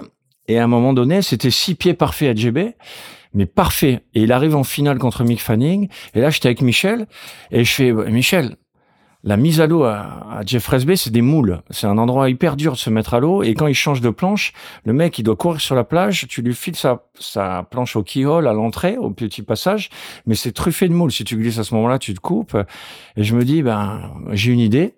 Je vais me mettre à l'eau comme caddie. Je me mets dans le channel, en pleine mer, dans l'eau profonde là-bas, en fin de vague. Et s'il a besoin d'une planche, je lui file. Et, euh, et comme ça, il perd pas de temps, il se coupe pas dans les moules. Et moi, dès que la finale est terminée, bam, je prends trois vagues à Jeff B, six pieds parfaits, et je me gave. Et, euh, et, donc, et Michel qui était à côté, me fait, mais ah non, mais laisse tomber là, viens boire des bières avec moi. Et moi, je dis, mais non, je, je vais d'abord, j'ai Fresbé comme ça, je l'ai jamais vu. L'autre, il est en finale. Dès qu'il sort de l'eau, on fait comme ça. Et hop, je saute à l'eau, je prends trois vagues. Et après, je bois des bières avec toi. Et Michel, il insiste, il me dit, mais non, Philippe, reste avec moi, c'est bon, là, euh, viens, on va boire des bières, et puis il va pas dans l'eau, laisse tomber. Euh, Julien, il viendra chercher sa planche s'il vaut. Et moi, j'étais là, euh, ma planche, ma combi, la planche de Julian, et j'étais là, bon, qu'est-ce que je fais, quoi? Et pour bien faire, euh, je vais demander l'autorisation si je peux mettre à l'eau avec les photographes. Et, et, et puis c'était dimanche après-midi, trois heures d'après-midi, il faisait beau, offshore, six pieds, la perfection la perfection. Donc je me dis, euh, non, non, non, non, Michel, je veux pas boire des bières avec toi, moi je vais surfer. Ah, elle était là, ouais, tu me laisses tomber. Bon, bref, les compètes de, les, les conversations de bro, quoi. Et puis finalement, euh, à force de parler, je me dis bon ben ok, je vais pas à l'eau, je reste avec toi. Mais on se met vraiment à l'entrée, quoi, c'est-à-dire au bout là-bas. Donc on se met tout au bout. On était les premiers. Et là, la compète, la, la série, elle démarre. Julian, il prend sa première vague et il fait un 6,50, un truc comme ça, en surfant très moyen. Et je me dis, bah, c'est bon. Là, il a pris la bonne planche, c'est sûr. Il a pris sa planche. Il va surfer pas comme Mick Fanning, mais comme Julian. Et si Julian surfe comme Julian, Julian va gagner. Donc je me dis, c'est bon, il va gagner. Et là, je tourne la tête et juste là, parce que moi j'étais le premier, euh, je vois l'aileron qui sort et qui fait le tour de Mick Fanning, de requin. Et il y avait Brandon Guillemette et Michel. Et je fais Brandon, Brandon, shark, shark. Et là, tu me fais ah shit shit. Et je, je fais non mais là il y a un y a un putain de requin quoi. Et le truc il prend on aurait dit un mauvais film. Et puis il le secoue puis la vague bon on voit pas. Mais en fait le requin il, il le happe il le tire vers le fond. Et moi à ce moment-là je me dis bon bah je cherchais voir si je voyais une flaque rouge. Je me dis il, est bouffé quoi. Il s'est fait bouffer quoi. Et euh, et puis il remonte à la surface. Il y avait toujours pas de flaque rouge. Et je me dis bah là on va voir le requin sortir et le soulever dans le dans le ciel quoi. Et c'est fini quoi. Donc on était en mode panique. Et euh, et en fait, lui, pendant qu'il remonte, le requin monte en dessous de lui et tourne en dessous de lui et part vers euh, Julian, qui ramait vers euh, Mick Fanning. Donc euh, Fanning lui disait de dégager. L'autre, il ramait tout droit malgré le requin. Il s'est dit, je m'en fous, je vais chercher Mick Fanning. Et là, les jets qui étaient en bas, ils remontent à fond. Et là, Mick Fanning il nage un peu, il appelle au secours. Et ils prennent Mick, ils prennent Julian. Ils le montent sur le... Ils le montent sur le... sur le jet ski. Et moi qui étais avec ma combi comme ça genre Michel je bon c'est bon on va boire des bières là sur ce truc là. Moi plus jamais je vais à l'eau. Euh, euh c'était impossible euh, enfin Ouais, moi je pouvais plus retourner à l'eau. Ça c'était pas possible. Pourtant j'étais prêt, hein. mais euh, là, c'était au-delà de mes capacités. Donc ils sortent les mecs. D'ailleurs il y a un grand moment de solitude pour le photographe parce que le photographe qui avait été récupéré par le jet ski, il a dit il va chercher d'abord Mick. Donc le gars l'a laissé. Une fois qu'il a pris Mick, ils ont regardé si Mick allait bien. Mais pendant ce temps il nageait l'autre. Il a eu un, il a eu un petit 100 mètres tout seul. Je pense qu'il s'est senti seul à ce moment-là. Le photographe, j'aurais pas à mettre à sa place. Je pensais à lui. D'ailleurs, je le regarde, je faisais que le regarder. Et du coup, je suis, ouais, Mick, euh, bon, il y a eu tout le, tout le ramdam qu'il y a eu après, euh, autour. Et puis, il nous a envoyé un petit texto à chacun en nous disant, euh, bon, ben, venez à la maison ce soir, on va boire des bières et on va se faire des hugs. Et, et donc, on a tous été chez Mick Fanning. Et, euh, et, donc du coup moi j'ai pas été surfer, j'ai été boire des bières hein, parce que là c'était voilà. Euh, il y a des mecs, hein, Wendy s'est mis à l'eau juste après, mais moi je fais pas partie de cette catégorie de surfeurs, donc j'ai préféré me la jouer. Euh, je vais plus à l'eau GB. Et euh, bon ça m'avait mis voilà, c'était un petit coup de pression. Alors c'est surtout euh, Mick Fanning qui a eu un vrai coup de pression, mais nous d'assister à ça, de voir en live, en fait c'était horrible de se demander si on allait voir un mec en deux morceaux quoi. Et euh, parce que c'était vraiment, euh, il y, a, y, a, y, a, vraiment eu une action. Euh, enfin, le requin, il fait 4 ou 5 mètres et, elle est violente. Hein, lui, il lui met des coups de poing, il prend un coup de queue dans la gueule. sur l'instant, tu te dis, waouh, il est, il est pas bien costaud, Fanning à côté. Hein. Le requin, s'il veut te bouffer, il te bouffe, quoi. Et euh, ouais, donc ça c'était vraiment. Euh, c'est un, c'est un, c'est un moment qui m'a marqué parce que j'étais à deux doigts d'être dans l'eau en fait à ce moment-là et donc Bah je, ouais. je m'étais imaginé mais mais imagine si c'était moi la tapas quoi en train de flotter dans le dans le channel quoi. C'était euh, c'était juste euh, euh, merci Michel quoi. en définitive. Comme quoi une bière peut sauver la vie. quoi. voilà, exactement. La sagesse du Tahitien, quoi. Il a le mana. Voilà, bon, voilà, ça c'était un des coups de pression. Mais en grandissant à Dakar, on en a eu pas mal parce que j'ai beaucoup surfé seul et à Dakar, il y a beaucoup de requins. Et je me suis souvent retrouvé euh, nez à nez, seul, euh, comme un couillon, face à un requin, en train de me dire, euh, ben, j'ai plus qu'à prier parce que s'il veut me manger, il me mange, quoi. Et puis, euh, et puis, ben, vraiment près, plus près que de toi à moi, là, là. Donc, euh, te dire, il vient de voir, en fait. Et. Voilà.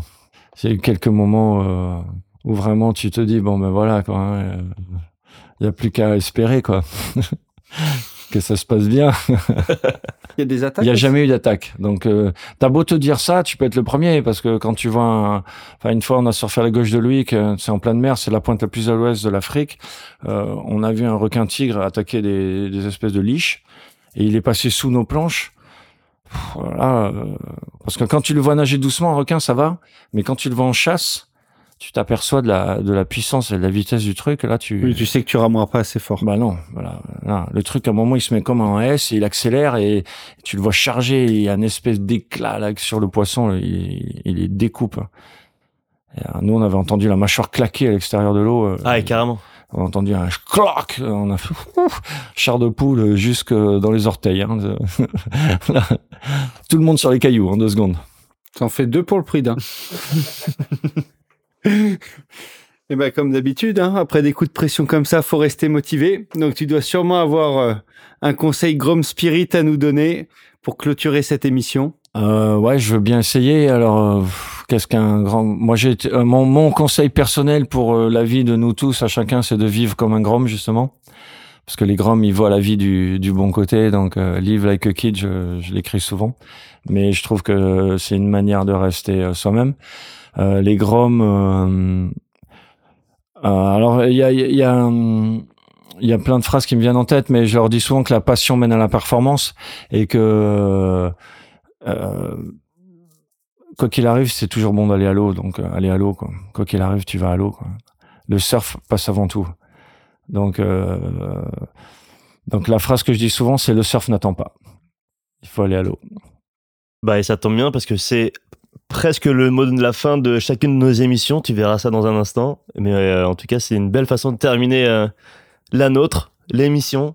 Euh, ben, un grand merci, Philippe. Ouais, merci Philippe. Merci de Ça faisait longtemps qu'on voulait t'avoir. Et puis, bah, tu vois, on parle performance depuis tout à l'heure, mais on en a fait une belle parce qu'on a dépassé les 3 heures d'émission. mais euh, c'était vraiment super intéressant. Je pense qu'on a balayé de long en large ta carrière. On a sans doute oublié euh, plein de choses, mais euh, il y, a de- il y a de quoi croquer, je crois, quand même, dedans. Et euh, ben voilà, tous les auditeurs qui vont jusqu'au bout des émissions connaissent la chanson. Tout ce dont on a parlé sera retrouvé en description des épisodes. Épisode E euh, disponible sur Apple Podcast, Google Podcast, Spotify, Deezer et surfsession.com. Merci à eux. Quant à nous, on se retrouve très vite autour de la table avec un ou une invitée. Et d'ici là, Philippe écoute bien, n'oubliez pas. Allez surfer Merci les gars.